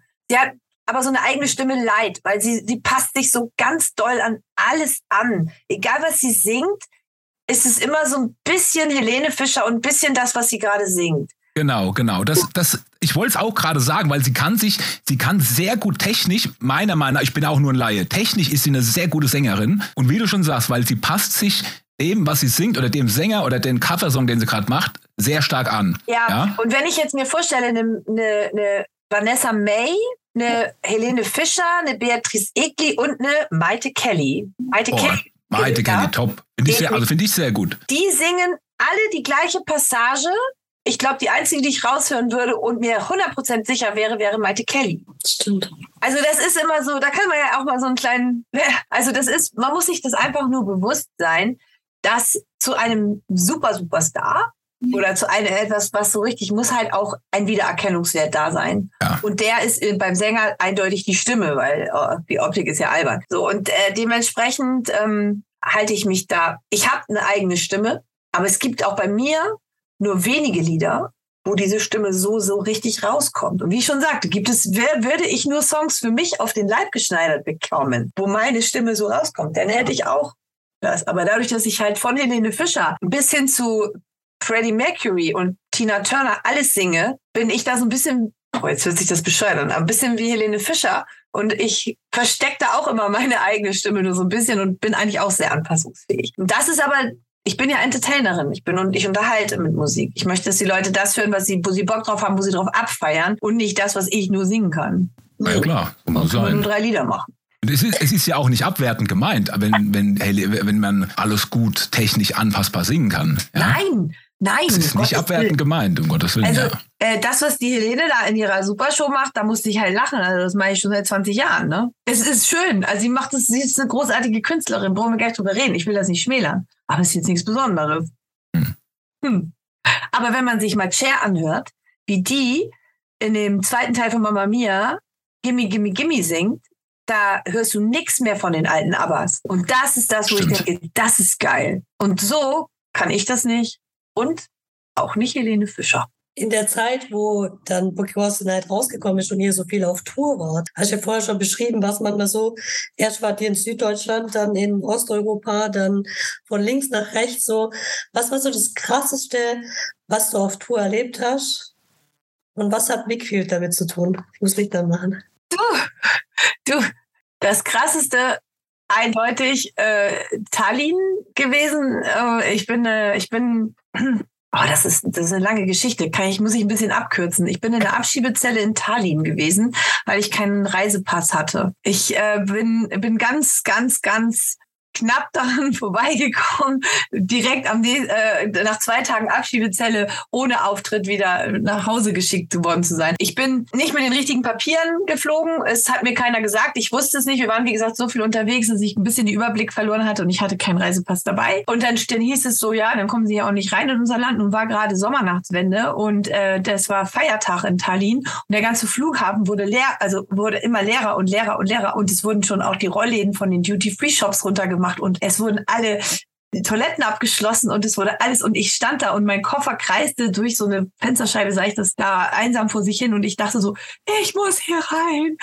ja, das, äh, ich, ich kürze das ab. Es hat ein paar Stunden gedauert, richtig lange. Ich war mittlerweile in der Abschiebezelle und vor der Zelle stand ein Mann mit einer Kalaschnikow und hat äh, nur gesagt, hm, nichts verstehen. Er hat mich nicht. Ich habe immer gesagt, ich, ich möchte hier raus, ich möchte auch drehen. Egal. Äh, und irgendwann bin ich dann aber tatsächlich, kam, ging die Tür auf und dann kam der Botschafter, der deutsche Botschafter. Tallinn kam rein und sagte, ah, sagte, äh, hier bringe ich Ihnen einen Apfel und eine Flasche Wasser, weil Sie sind ja schwanger. Ich war zu dem Zeitpunkt schwanger. Und äh, damit ich halt ähm, was zu essen und was zu trinken habe. Und ich sagte, ja, aber ich, ich, ich habe einen Auftritt hier. in drei Stunden muss ich hier auf der Bühne stehen und ich komme hier nicht rein. Ich bin jetzt hier schon acht Stunden in, in, hier am Flughafen und zwei Stunden in dieser Zelle und ich weiß nicht, was passiert dann jetzt. Und dann sagte er, ja, na, sagt er, es tut mir leid, aber ohne Einreisepapiere, ohne Personalausweis, also äh, ohne Passport, ohne Reisepass kommen Sie hier nicht rein. Da müsste schon, da müsste schon einer von der Regierungsspitze Spitze hier beim Flughafen anrufen und sie für so wichtig halten für das Land, dass sie hier so rein dürfen. Das wird nicht passieren. Also übermorgen, morgens um sechs geht die Essenmaschine nach Frankfurt, da sitzen sie dann drin. Bis dahin, ich komme morgen nochmal mit einer Flasche Wasser und einem Apfel wieder. Ja. Und Warst ich, du das hm. zwei Tage in der, in der, in der Abschiebungszelle? Nee, witzigerweise, witzigerweise, ich habe natürlich dann gedacht, okay, ich werde wohl nie so wichtig für dieses Land sein, dass hier irgendein Regierungspräsident irgendwo oder irgendjemand anruft und sagt, hier, die darf da rein. Aber nach einer Stunde ging die Tür auf. Und da kam ein netter Herr mit einem Schlüsselbund um den Hals, der von der, mit der Kalaschnikow ging freundlich zur Seite und sagte, come on. Ich dachte, okay, wo bringen die mich denn jetzt hin? Ich hatte richtig Schiss. Und dann ging er mit mir in die Abflughalle, schloss mit so einem ganz, ganz kleinen Schlüssel so eine ganz kleine Tür neben dieser großen Passkontrolle auf und sagte, please, you can go. Und ich, was? Und dann bin ich auf diesen, auf das Rollband zu, wo mein Koffer immer noch interessanterweise im Kreis fuhr. Und dann stand da draußen vor dem Flughafen einer, der wild gewunken hat und so, so, come on, come on, come on. Und ich meinen Koffer geschnappt zu dem hin. Ich wäre, im Nachhinein, ich wäre da zu jedem ins Auto gestiegen. Das ist mir jetzt, im Nachhinein wird mir das erst bewusst. Und der schmiss dann nur meinen Koffer ins Auto und meinte, hurry up, hurry up, hurry up. Und dann sind wir ins Auto und dann bin ich zu der Venue gefahren und dann, da wird's jetzt echt ein bisschen eklig. Ich hatte ja nicht so viel Zeit. Ich musste auf die Bühne. Ich war schwanger und das war alles sehr, sehr shocking für mich, nachdem ich da also knapp zehn Stunden an dem Flughafen gewartet habe und eigentlich äh, immer äh, verschiedene emotionale Extreme mitgemacht habe. Ich dachte so, nee. Und dann bin ich da in den Backstage-Bereich und dann saßen da so ein paar Herren, ich würde mal sagen so Tali, wie heißt das, thailändische Mafia? Ich habe keine Ahnung. Und äh, die, da standen nur Wodkaflaschen, Champagner auf dem Tisch. Es war äh, Lebensmittelreste, Füße, Stiefel und äh, ganz viele Menschen in der Garderobe, wo ich eigentlich mich umziehen sollte. Also die war auch sehr groß, die war sehr groß, also die waren bestimmt 70 Quadratmeter groß. Und die, ich kam rein und die guckten mich alle an und hey, ah, Charlene, hallo. Und dann äh, bin ich hin und habe den guten Tag gesagt. Und auf dem Schoß von einem dieser ich will sie mal Oligarchen, saß dann so eine nette Blondine und ich guckte sie an und ich sag, Wiki? Und sie, hallo. Wickfield, die hat dann schön auf dem Schoß da von dem gesessen und also ich weiß nicht, ich war mit der Gesamtsituation ein bisschen überfordert. Auf jeden Fall waren die echt eklig. Aber da war wohl einer sehr einflussreich, denn zumindest wurde der Flughafen für mich geöffnet und ich durfte dahin. Und ähm, ja, ich musste dann ganz nötig auf die Toilette. Dann ging mein Tourbegleiter und suchte eine Toilette, kam wieder und meinte zu mir, das willst du nicht? Und ich sag, Olli, ich bin schwanger. Ich war zwölf Stunden jetzt unterwegs. Ich muss auf Toilette. Und er so, das willst du nicht? Und ich sag, doch, nein, diese Toilette, es gibt nur eine Toilette. Dieses Festival läuft seit vier Tagen. Und es sind diverse, diverse Männer, die hier die Bühnenbauten und die Technik und alles machen. Und die nutzen alle eine Toilette. Diese Toilette. Das willst du nicht? Ich kürze es ab. Ich wollte das wirklich nicht. Ich musste aber. Und ich hatte immer noch Würgereiz, als ich schon das dritte Lied gesungen habe. Das war ganz übel. Das war ein ganz, ganz krasses Wochenende. Ich war wirklich ein krasses Wochenende. Aber ich werde es nie vergessen. Und im Nachhinein verbindet mich jetzt noch eine, eine wirklich innige Freundschaft mit Wickfield, die ich danach öfter getroffen habe. Und ich hatte sie dann mal nach diesem Abend gefragt, aber sie konnte sich nur noch daran erinnern, dass ich immer gewirkt habe, weil ich ja schwanger war. Und ich so, nee, das lag nicht an der, das lag an der Toilette. Also ich habe echt, ich habe Stunden. Uh, uh, immer aber was, was will man machen? Wenn man muss, dann muss man, ne? Es war, es war halt so. Also, Aus dem Knast auf die Bühne. Das ist wirklich Rock'n'Roll. Du.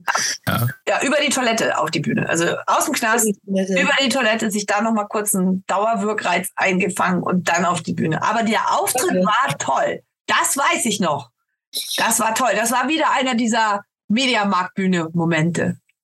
Das ist doch was. Ja, dann, dann hast du doch hast ja doch noch gute Erinnerungen daran, auch wenn alles andere sehr traumatisierend war. Das war, das war, also äh, ja, also die Backline war traumatisierend, aber die Frontline war der Hammer. Also das weiß ich noch. Und im Nachhinein halt auch echt eine Story. Also die Story fing noch viel früher an. Ich war an dem Tag davor noch am Donauinsel Festival in Wien, habe dann Auftritt mit Bonnie Tyler gehabt und mein Koffer wurde aufgrund einer zickigen Stewardess am Hamburger Flughafen zurückgehalten. Ich bin also in Jogginghose, barfuß, äh, ungeschminkt beim Donauinsel Festival mit Bonnie Tyler aufgetreten. Das hat mich mit 140 Kilo auch nicht so, so, so glücklich gemacht. Dann nachts, äh, dann bin ich abends ins Hotel, habe da meinen Koffer bekommen, war total glücklich, weil ich am nächsten Tag nach Tallinn fliegen musste und hatte dann aber keine aus. Kein, also es war ein, das ganze Wochenende stand unter einem sehr katastrophalen Stern. Mm, ähm, aber ich werde es nie vergessen. Ich habe ja auch angefangen, ein Buch zu schreiben. Das ist auf jeden Fall ein Part davon. Yes. Ich wollte es gerade sagen, so, so, so ein Wochenende oder so, so eine Zeit oder solche Erlebnisse, die vergisst man dann nicht. Kommen wir doch direkt äh, zum nächsten. Und zwar ist mal ein ganz krasser Wechsel. 2015 hatte ich doch eine Produktionsfirma fürs TV kontaktiert und die wollten dich für die Show The Rising Star gewinnen. Da ähm, sprichst du ein viel, schwarzes Kapitel an. Oh je. Wie viel Skript steckt denn hinter solchen Shows? Du hast doch bestimmt tiefe Einblicke bekommen. Ja, also ich bereue bis heute, dass ich das gemacht habe. Oh. Ich habe niemals, ich bin kein Fan von diesen ganzen Casting-Shows. Ich habe immer gesagt, ich mache das nicht, mach das nicht, mach das nicht. Muss dazu sagen, dass ich mich da halt auch von dem Geld leiten lassen, denn ich habe das komplett bezahlt bekommen. Ich habe wie ein bezahlter ja. Auftritt gewesen. Damit die die Bilder im Kasten haben, musste die komplette ähm, Bewerbungssession, also sprich äh, Casting und ja, sie ist weiter in der nächsten Runde, bla bla bla, alles gefilmt werden. War aber alles klar irgendwie, weil ich hatte, die haben schon gesagt, du bist in der Show drin und Punkt. Also es war von vornherein klar. Und äh, was ich allerdings dann, und ich denke, das erklärt sich von selbst, zum Thema echt sagen kann, ist, dass an diesem Tag, also erstmal gab es schon glaube ich, in der dritten oder vierten Show. Es gab also schon nach der ersten Show Probleme, dass die teilnehmenden Künstler über Social Media sowas gesagt haben wie, ey, das ist alles nur Schmu, ist alles nur Gelüge, ist alles gar nicht wahr. Und auch die, die, die, die das Publikum, was sich das angeguckt hat, war irgendwie so, hm, hm, das stimmt doch irgendwas nicht. Und es ging also schon, war schon recht negativ in den, in den Schlagzeilen, auch bei der Bildzeitung und so. Das war, naja, ich bin dann nach Köln zu meiner Show und an diesem Tag hatte der Boxer, ach, wie heißt der noch? Klitschko, glaube ich, der war krank. Und es gab eigentlich einen Boxkampf nach dieser Live-Show war ein Boxkampf. Dann hieß es, okay, der Boxkampf fällt aus. Also das war ja schon tagsüber klar bei, beim Sender, dass der Boxkampf ausfiel. Und dann hieß es, okay, ihr könnt äh, überziehen, also sprich, ihr könnt Zugaben machen. Und nun ist es so, dass dieses ganze Konzept so war, dass es gar keine, es gab nur das Voting der Zuschauer über eine App. Das heißt, nur die Zuschauer am Fernsehen bei der Live-Show können entscheiden, wer gut und wer schlecht ist. Wie will man da wissen, welcher Act eine Zugabe gibt, damit die überschüssige Sendezeit vollgemacht wird. Tata. Sie haben drei Acts und genau die drei haben auch, also die haben genau die Zeit, die sie überschüssige Zeit haben, genommen, haben Zugabe geübt mit diesen drei Acts schon bei der Generalprobe. Das heißt, alle anderen Künstler, also alle anderen, die da waren, uns waren allen klar, das stimmt was nicht. Sie hätten eigentlich für alle eine Generalprobe, also alle eine Zugabe machen müssen, damit das dann irgendwie, aber haben sie nicht. Wir haben nur die drei genommen und die drei haben dann die Zugabe gegeben und von den dreien hat dann auch an dem Abend einer gewonnen. So. Und das war so ein Schmuh. Also es war so ein Schmuh.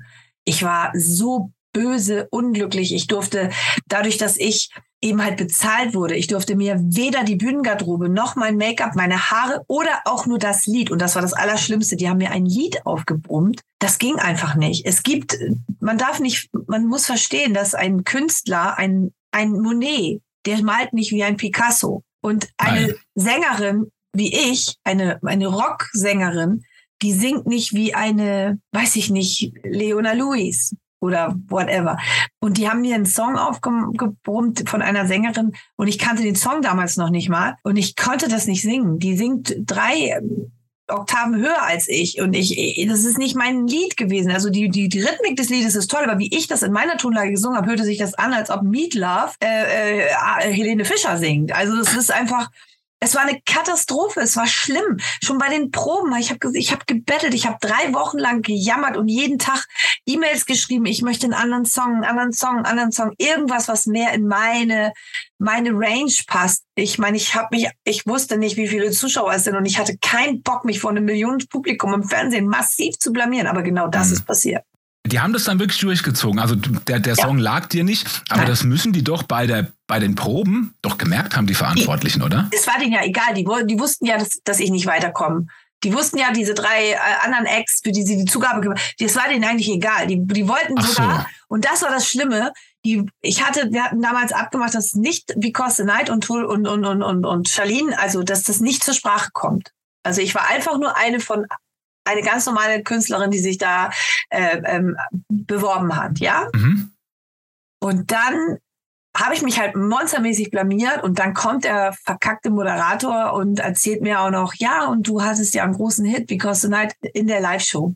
Das war der Moment, wo ich gedacht habe, so, kann nicht wahr sein jetzt. Jetzt hau ich dir gleich auf die Fresse in der Live-Show. Und dann war, war ein ganz interessantes Sache. Da gab es auch eine Jury, die hatte aber keine, die hatte aber kein Stimmrecht. Also die waren einfach nur da, um irgendwas zu sagen. Und in dieser Jury saß Anastasia. Und nachdem dieser Moderator das gesagt hatte mit Because the Night und so, da merktest du, war sie nicht so, war sie sehr äh, entsetzt und dann bin ich von der Bühne runter und äh, stand im Backstage und habe mein weinendes Kind, es war sehr, sehr schlimm. Mein Sohn war ja extra mit meinem Mann angereist und hat ja gesehen, wie ich da richtig abgelust habe und hat immer gesagt, meine Mama kann so toll singen, meine Mama kann so toll singen. Oh. Und dann haben sie, ist er da also in den Backstage-Bereich gerannt und die Securities wollten ihn nicht durchlassen. Hat mein Mann noch gesagt, wenn du den Lüt nicht zu seiner Mutter lässt, dann knallt das hier gleich. Ne? Also er war, also die waren alle, meine ganze Family war völlig, die waren richtig empört. Also die waren wirklich empört. Äh, die haben natürlich auch mich man erkennt, wenn man mich kennt, die haben natürlich auch gesehen, dass ich wirklich unglaublich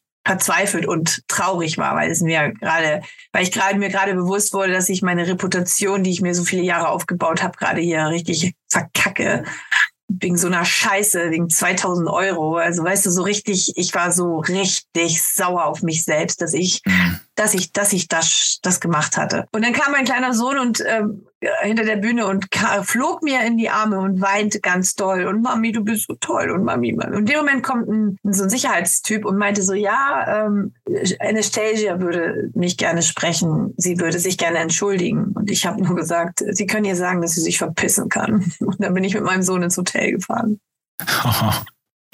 Kleiner Einblick in die TV-Welt und in Castingshows. Im Nachhinein wusste ich auch warum, was äh, Anastasia wollte. Sie selbst hat nämlich mal bei einer amerikanischen äh, TV-Casting-Show verkleidet mitgemacht und wurde aufs Übelste von der Jury auseinandergenommen. Von wegen, das wäre ganz schlimm gewesen, obwohl sie Ne? Und dann hat sie sich entkleidet vor der Live-Show und hat die alle richtig äh, brüskiert. Und sie hat, also zumindest hat man mir von der, von der Produktionsfirma, sie hat wohl im Nachhinein gesagt, dass ihr das wahnsinnig äh, leid getan hat, weil sie Because the Night unglaublich gut findet und sie auch weiß, dass ich eine richtig gute Sängerin bin.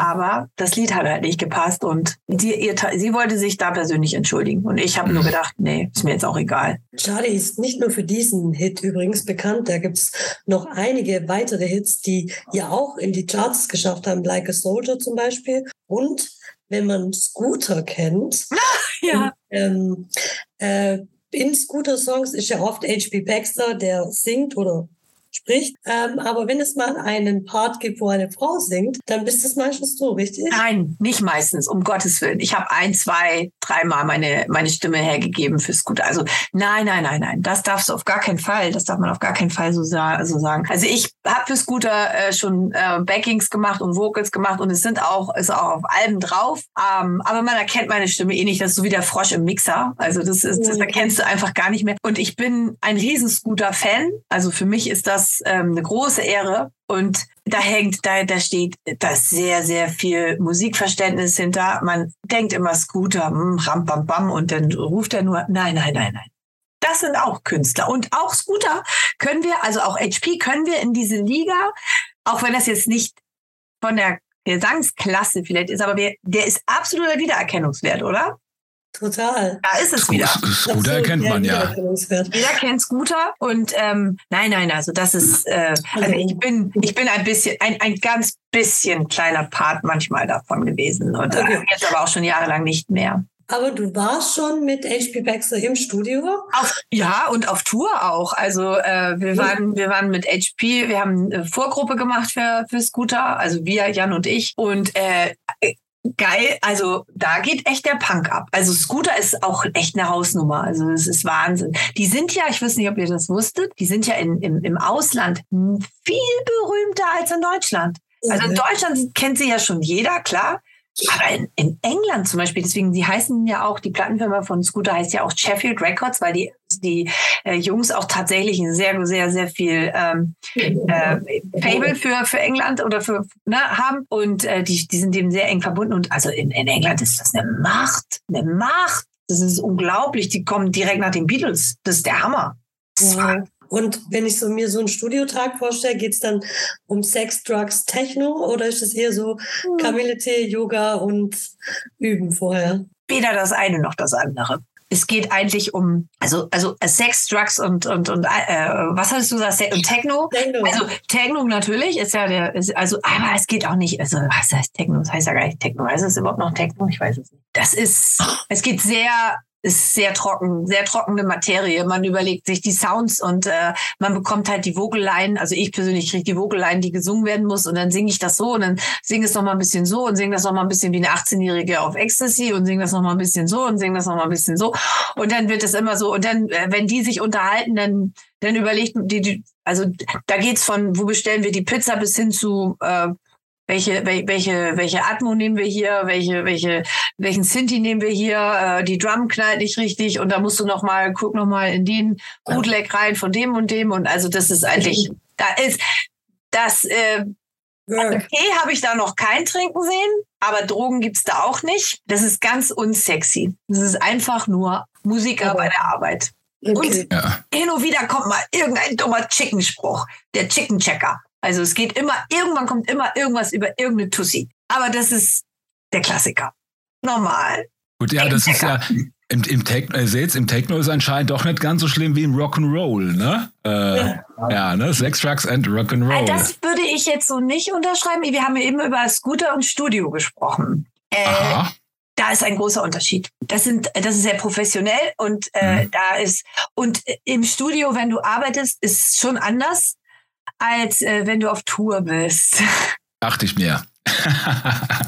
und ähm, in, in, im Dance-Bereich, äh, also die DJs, also damals, ähm, wenn wir dann so mit, wenn wir dann so große mehrere Acts aufeinander getroffen sind und die DJs sich dann alle da die, die, die den Turntable in die Hand gegeben haben. Oh ja, da habe ich äh, schon einiges erlebt, wie die ähm, Herren dann äh, alles da abgefeiert haben. Also selbstverständlich. Also da, da ist auch, also Alkohol ist da definitiv immer ein Thema. Bei Drogen halte ich mich jetzt ein bisschen zurück, weil das ist, äh, hat mich nicht so tangiert oder interessiert mich nicht und ich habe da auch nicht ähm, keine Einblicke, weil ich selber definitiv absolut gegen Drogen bin. Und das habe ich nicht so mitbekommen, aber ich gehe davon aus, dass es auch ein Thema ist. Aber Groupies abschleppen, ja, weit vorne. Ich kenne da einige, ich sage aber keine Namen, aber ich weiß, ei, ei, ei. Da saßen wir manchmal morgens im Hotel am Frühstückstisch und da waren mehr Frauen, mehr Mädchen, die da völlig verliebte Blicke immer an denjenigen geschickt haben, mit dem sie die Nacht verbracht haben. Und da waren teilweise ein DJ, drei, drei Mädels morgens, morgens am Frühstückstisch. Also es war schon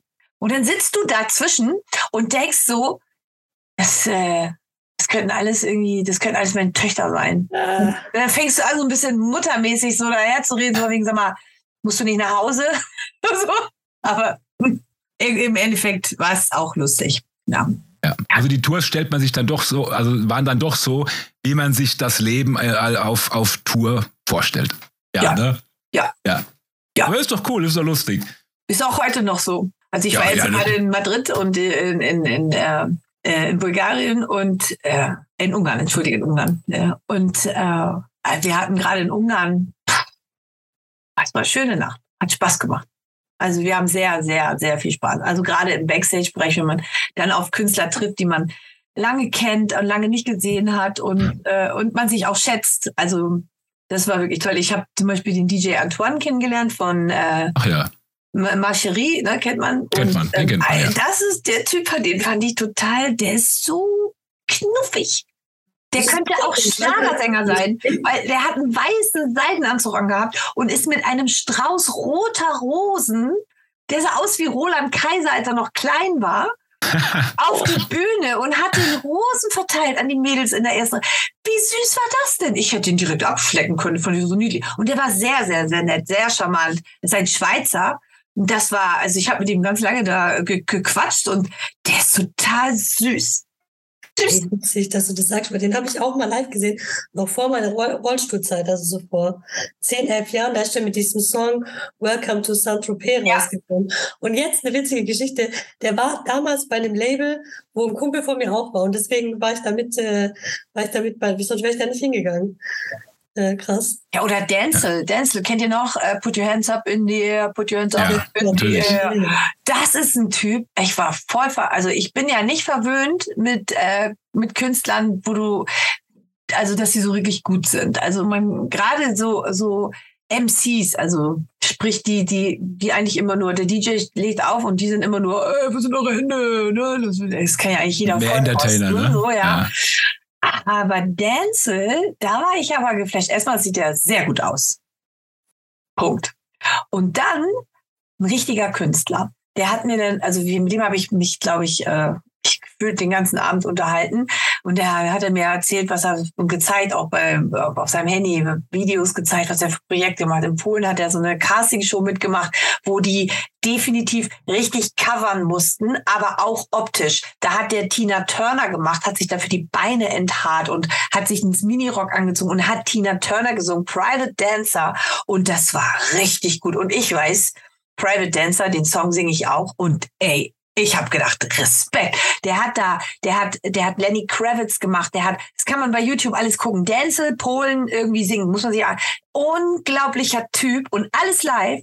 Und der hat sich damit, der war der einzige Nicht-Pole, denn es ist ein, ein Belgier, äh, der hat sich in Polen Kultstatus mit dieser diese Show gegenüber Wochen und hat sich Kultstatus da ähm, erarbeitet.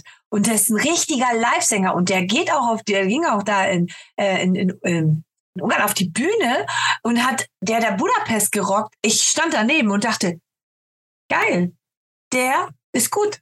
Der ist richtig gut, habe ich selten, sehr selten. Und der, also ich habe mich schockverliebt in Denzel. Mega geiler Typ, total.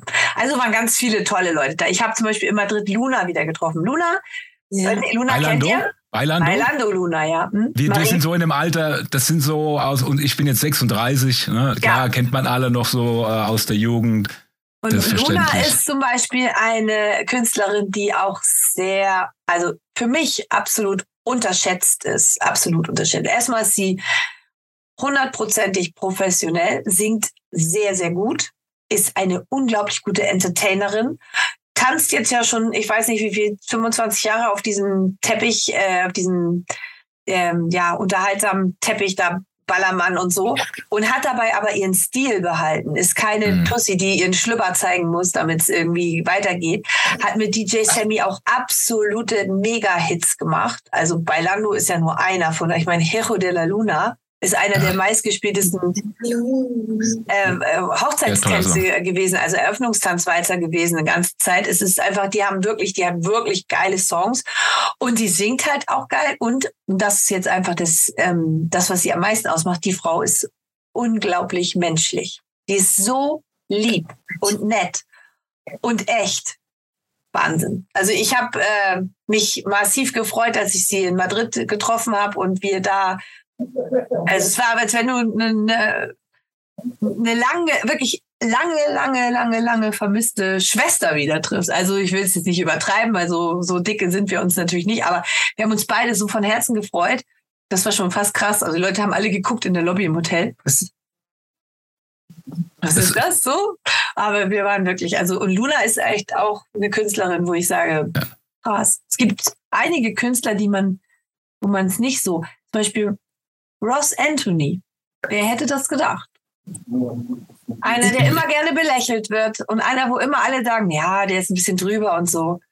Eine Seele vom Mensch, ein wahnsinnig netter, sehr, sehr, sehr echter Mensch. Glaubt man nicht? Ist so. Der ist so, wie er ist. Der ist so drüber, aber so ist er. Ich wollte gerade wollt fragen, ist der wirklich so drüber ja. oder ist es nur Show? Nein, das ist so. Der ist so, aber das ist so. Der ist echt, weißt du, der ist so, ähm, ist einfach seine Art. Aber der weiß, der erkennt dich oder der erkennt dich nach zehn Jahren noch mit Namen und der weiß genau wo und was und wie. Und das ist ein ganz äh, feiner Mann. Ja, so, bei dem hätte ich sogar gedacht, weil der war mal bei Big Brother und da habe ich auch so das Gefühl gehabt, dass er eine ganz, ganz tolle Seele ist. Ja. ja. Warmherzig, doch, hätte ich auch gedacht. Mach, macht der heute noch Musik? Nee, ne? Doch, der ist ganz doch, raus. so Schlager und so, ne? Echt? Stimmt, Schlager. Ich habe keine Ahnung, ich verfolge den nicht. Ich weiß nur, das sind so ein paar Menschen, wo ich, äh, Olivia Jones zum Beispiel. Olivia Jones, ganz toller Mann. Frau, Mann, es ist ein Mann, Punkt. Ganz toller Mann. Ein, ein Geschäftsmann, weiß genau, wo der Hase im Pfeffer läuft, definitiv. Ja. Alles gut, dafür respektiere ich Menschen eher, als dass ich sie verfluche. Aber Olivia Jones äh, mag ich, hat, hat mich nie irgendwie, war nie irgendwie doof, hat nie irgendwas nicht gehalten, hat irgendwie immer, ist immer und ist für mich mittlerweile als Hamburgerin, da bin ich schon auch ein kleiner Fan. Also, weil ich das einfach sehr kultig finde und geil. Ja. Olivia Jones hat für mich in Hamburg schon Kultstatus ein bisschen. Ja, Dauert definitiv. noch ein bisschen, bis es der von Udo Lindenberg wird, aber Kultstatus ist definitiv da ja. und hat viel getan für meine Stadt. Also ist eine tolle Frau. Mann. Irgendwas. Man, man, hört, man hört auch richtig die Leidenschaft für die Musik bei dir raus. Äh, ja. Du brennst für die ganze Sache. Und aber bei dir gab es ja auch eine starke Veränderung im Leben. 2017, mhm. weißt du, auf was ich anspiele? Du hast äh, viel Gewicht verloren, roundabout 70 Kilo. Ja. Stimmt das? Ja, ja, das stimmt. Wie, äh, wie hat sich seitdem dein Leben für dich verändert? Ich weiß, wie das ist, bevor du jetzt was sagst. Ich habe als Jugendlicher auch mal sehr viel gewogen und habe dann stark abgenommen und mein Leben hat sich in vielen Belangen wirklich nur positiv entwickelt. Ja, da, da hat man dann gemerkt, ja, wie, wie stark eigentlich äh, vieles aufs Optische bezogen ist. Ja.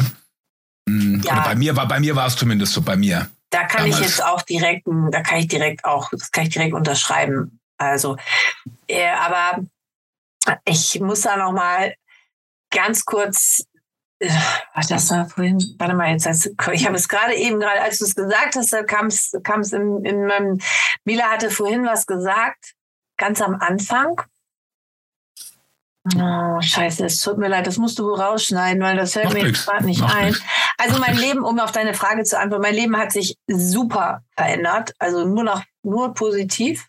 Ich würde das auch immer wieder raten. Ich würde es jedem Menschen raten, egal ob das jetzt ähm, nur Übergewicht ist, in Anführungszeichen so wie bei mir, oder auch eine Erkrankung, Diabetes beispielsweise. Also wenn Diabetes, wenn, wenn der Diabetes jünger als fünf Jahre ist, dann ist das durch einen Magen, eine Magen-OP heilbar. Das muss man sich mal vorstellen. Eigentlich eine Krankheit, die nicht für heilbar gilt.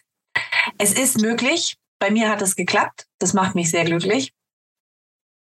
Aber selbst auch äh, Schlafapnoe, also bei Herren, bei Männern oder auch äh, wenn es um, um, um das Herz geht und äh, ähm, so dann, also ich kann das nur empfehlen. Es ist auch heutzutage, viele haben eine Vorstellung von dieser OP, dass sie so wahnsinnig schwierig ist und schlimm ist und, und lebensbedrohlich und so. Also jede OP ist in, in erster Linie lebensbedrohlich und diese OP hat den Stellenwert eines einer Blinddarmoperation bei den Ärzten.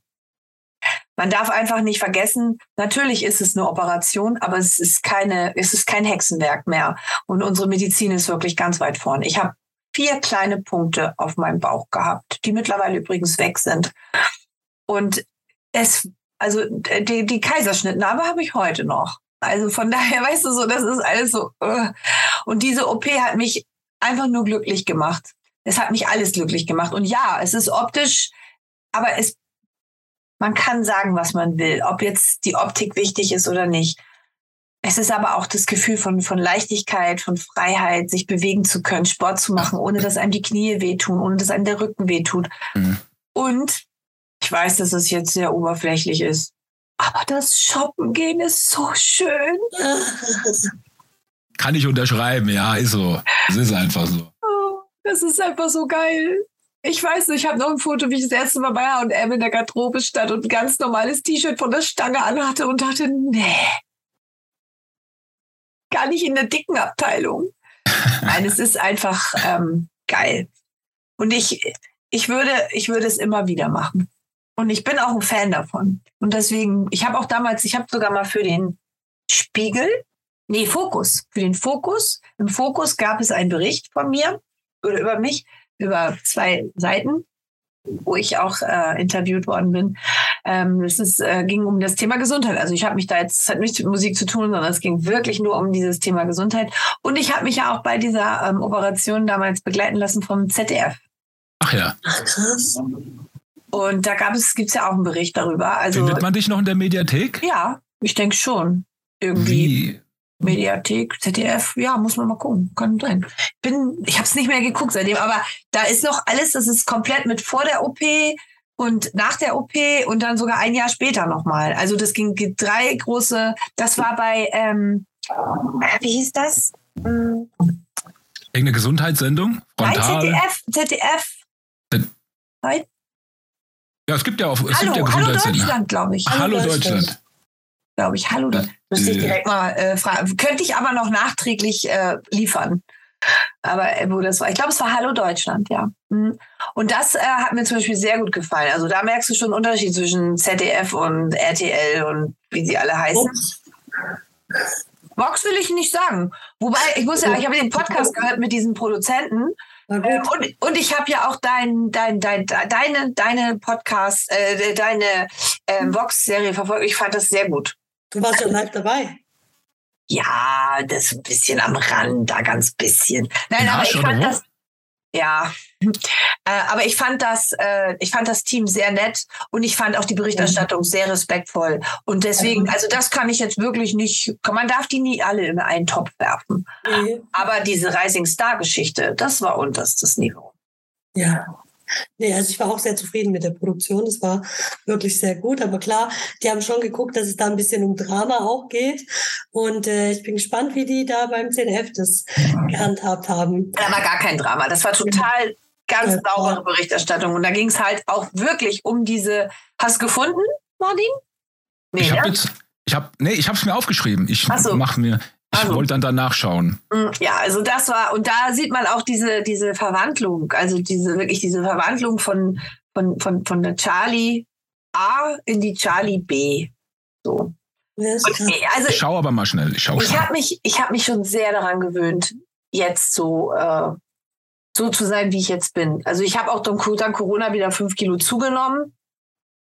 und bin aber jetzt nicht unglücklich damit. Also wenn man daher kommt, wo ich herkomme, dann ist man, ist man da echt dankbar. Und ich passe natürlich ein bisschen auf jetzt. Also die guten Zeiten, dass ich alles essen kann, sind vorbei. Man muss jetzt schon ganz normal also aufpassen. Nach der OP tatsächlich die ersten zwei Jahre konntest du alles essen. Alles. Nichts passiert, weil du ja von allem nur einen Fingerhut gegessen hast. Jetzt kann ich mehr als einen Fingerhut essen und muss halt aufpassen, dass es nicht äh, wieder ansetzt. So. Viel. Mein Hund ist nach wie vor ein gutes Sportgerät. Mila, ich höre dich nicht. Ja, ich bin hier. Oh. Ähm, wir fragen unsere das kannst du auch ausschneiden, die wollen essen gehen. Die warten auf mich, deswegen. Ah, okay. Ja, ich habe kein Problem. Ich schicke die jetzt vor, die sollen einfach schon mal essen gehen. Schneid das bitte raus, Martin. Wir ja. fragen unsere, ähm, unsere Gäste immer nach einem Zitat oder einem Lebensmotto. Ja, ich bin vorbereitet. Ich bin so vorbereitet.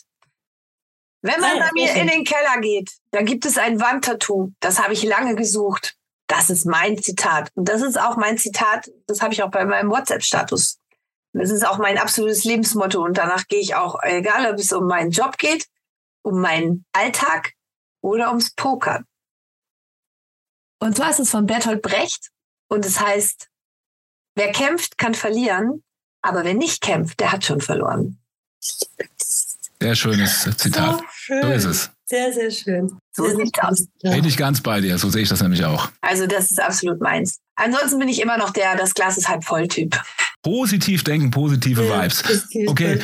Charlene, wir haben jetzt schon sehr stark überzogen. Ganz aber viel rausschneiden. Nein, ja, nein, nur so viel nicht. Aber für dich gerne. Was wir noch haben, wir haben eine, wir haben eine Playlist auf Spotify. Ach, nice. Was heißt, also es kommt auf jeden Fall rein, Because the Night. Das okay. kommt rein von mir aus, ja. Und jetzt darfst du dir auch noch einen Song aussuchen. Was gibt es irgendeinen Song, der dich berührt, der dich irgendwie. Oder du kannst auch zwei, drei Songs, ja, ist egal. Ich habe mir ja eure ganzen Podcasts angehört und ich wusste ja, dass irgendwann diese Frage kommt. Und jetzt frag mal einen DJ, welches sein Lieblingslied ist. Schwierig, ich hätte jetzt weiß. gesagt Because the Night, weil es mein Leben verändert hat. Aber wenn du sagst, den habe ich schon drin. Dann, dann kommt eh rein, ja.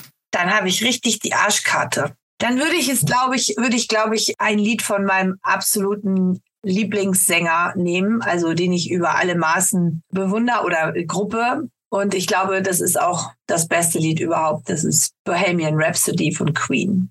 Sehr schön, sehr geiler Song, liebe ich auch. Ja, auf jeden Fall. Lieb ich sehr. Ja, ey, voll cool, dass du alle unsere Podcast-Folgen gehört hast.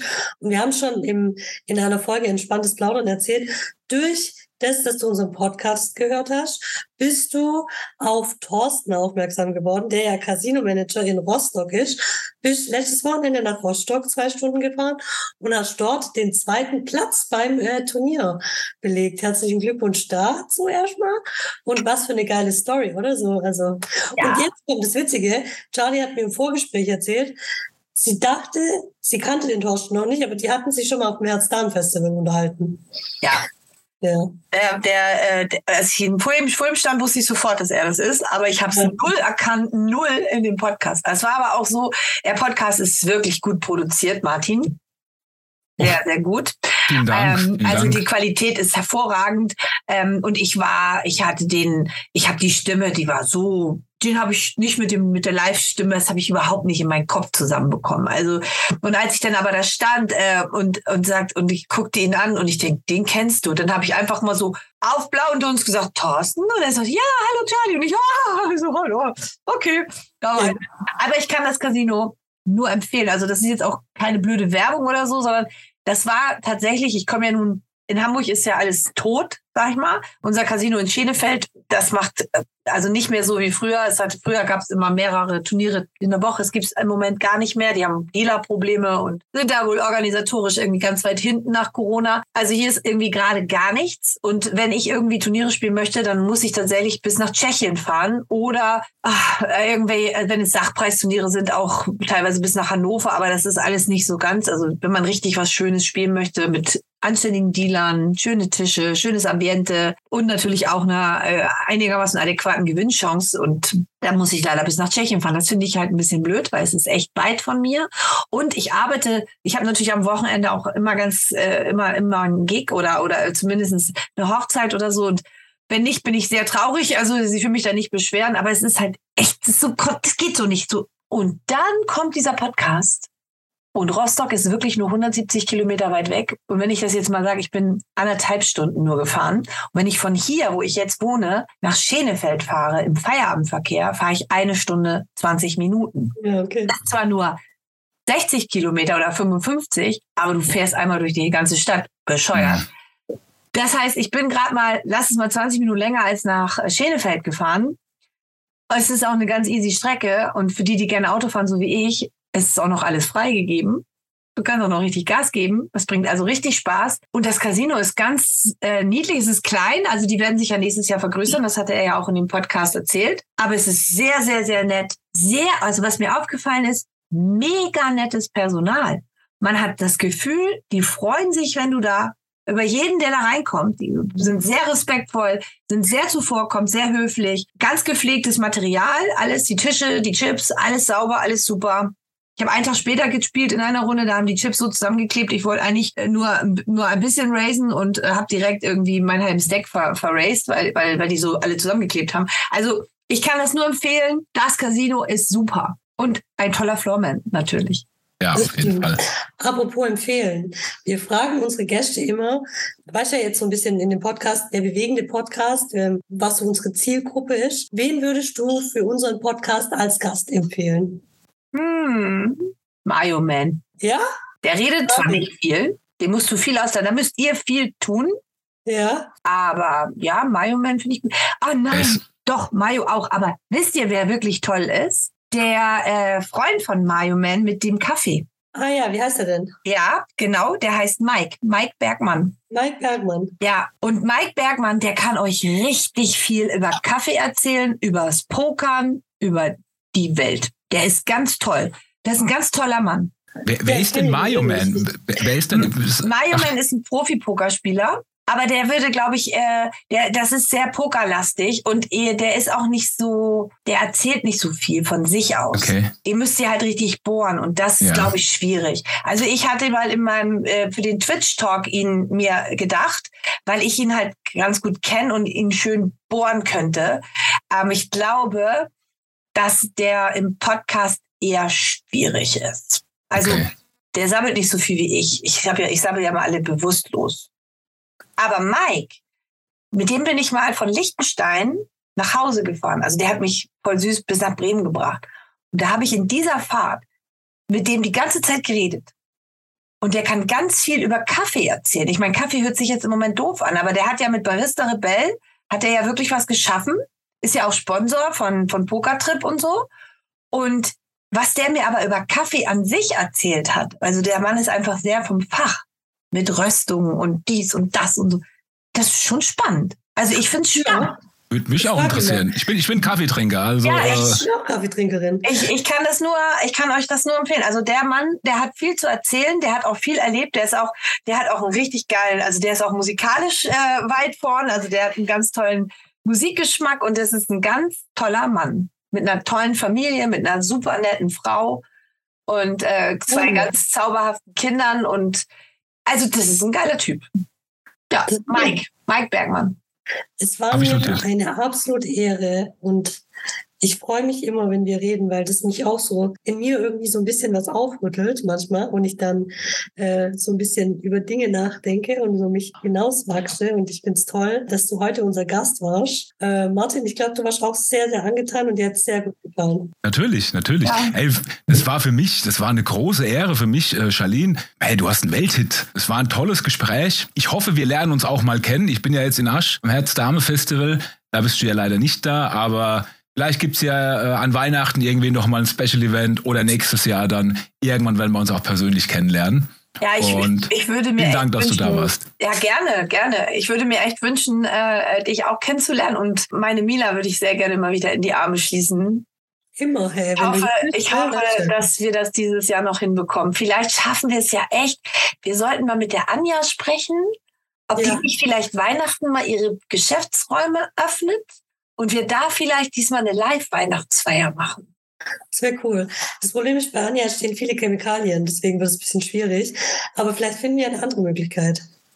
wir können ja was anderes finden. Ja, du hast recht, ja. Chemikalien sind nicht so. Außerdem äh, weiß ich von Anja was, was ihr, was ihr wahrschähnlich nicht wisst und dann wird das wahrscheinlich Oh, okay. Oh.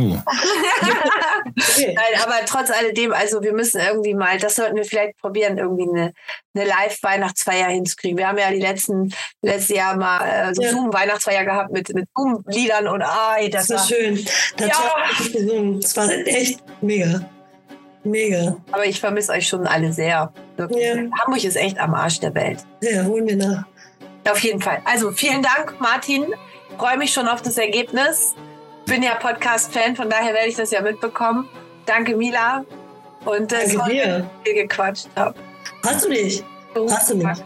Sehr, sehr, sehr, sehr gerne. Okay, Freunde, wir wünschen euch was. Ich wünsche euch was. Es war mir eine große Ehre. Macht's gut. Bleibt gesund. Ciao. Ciao.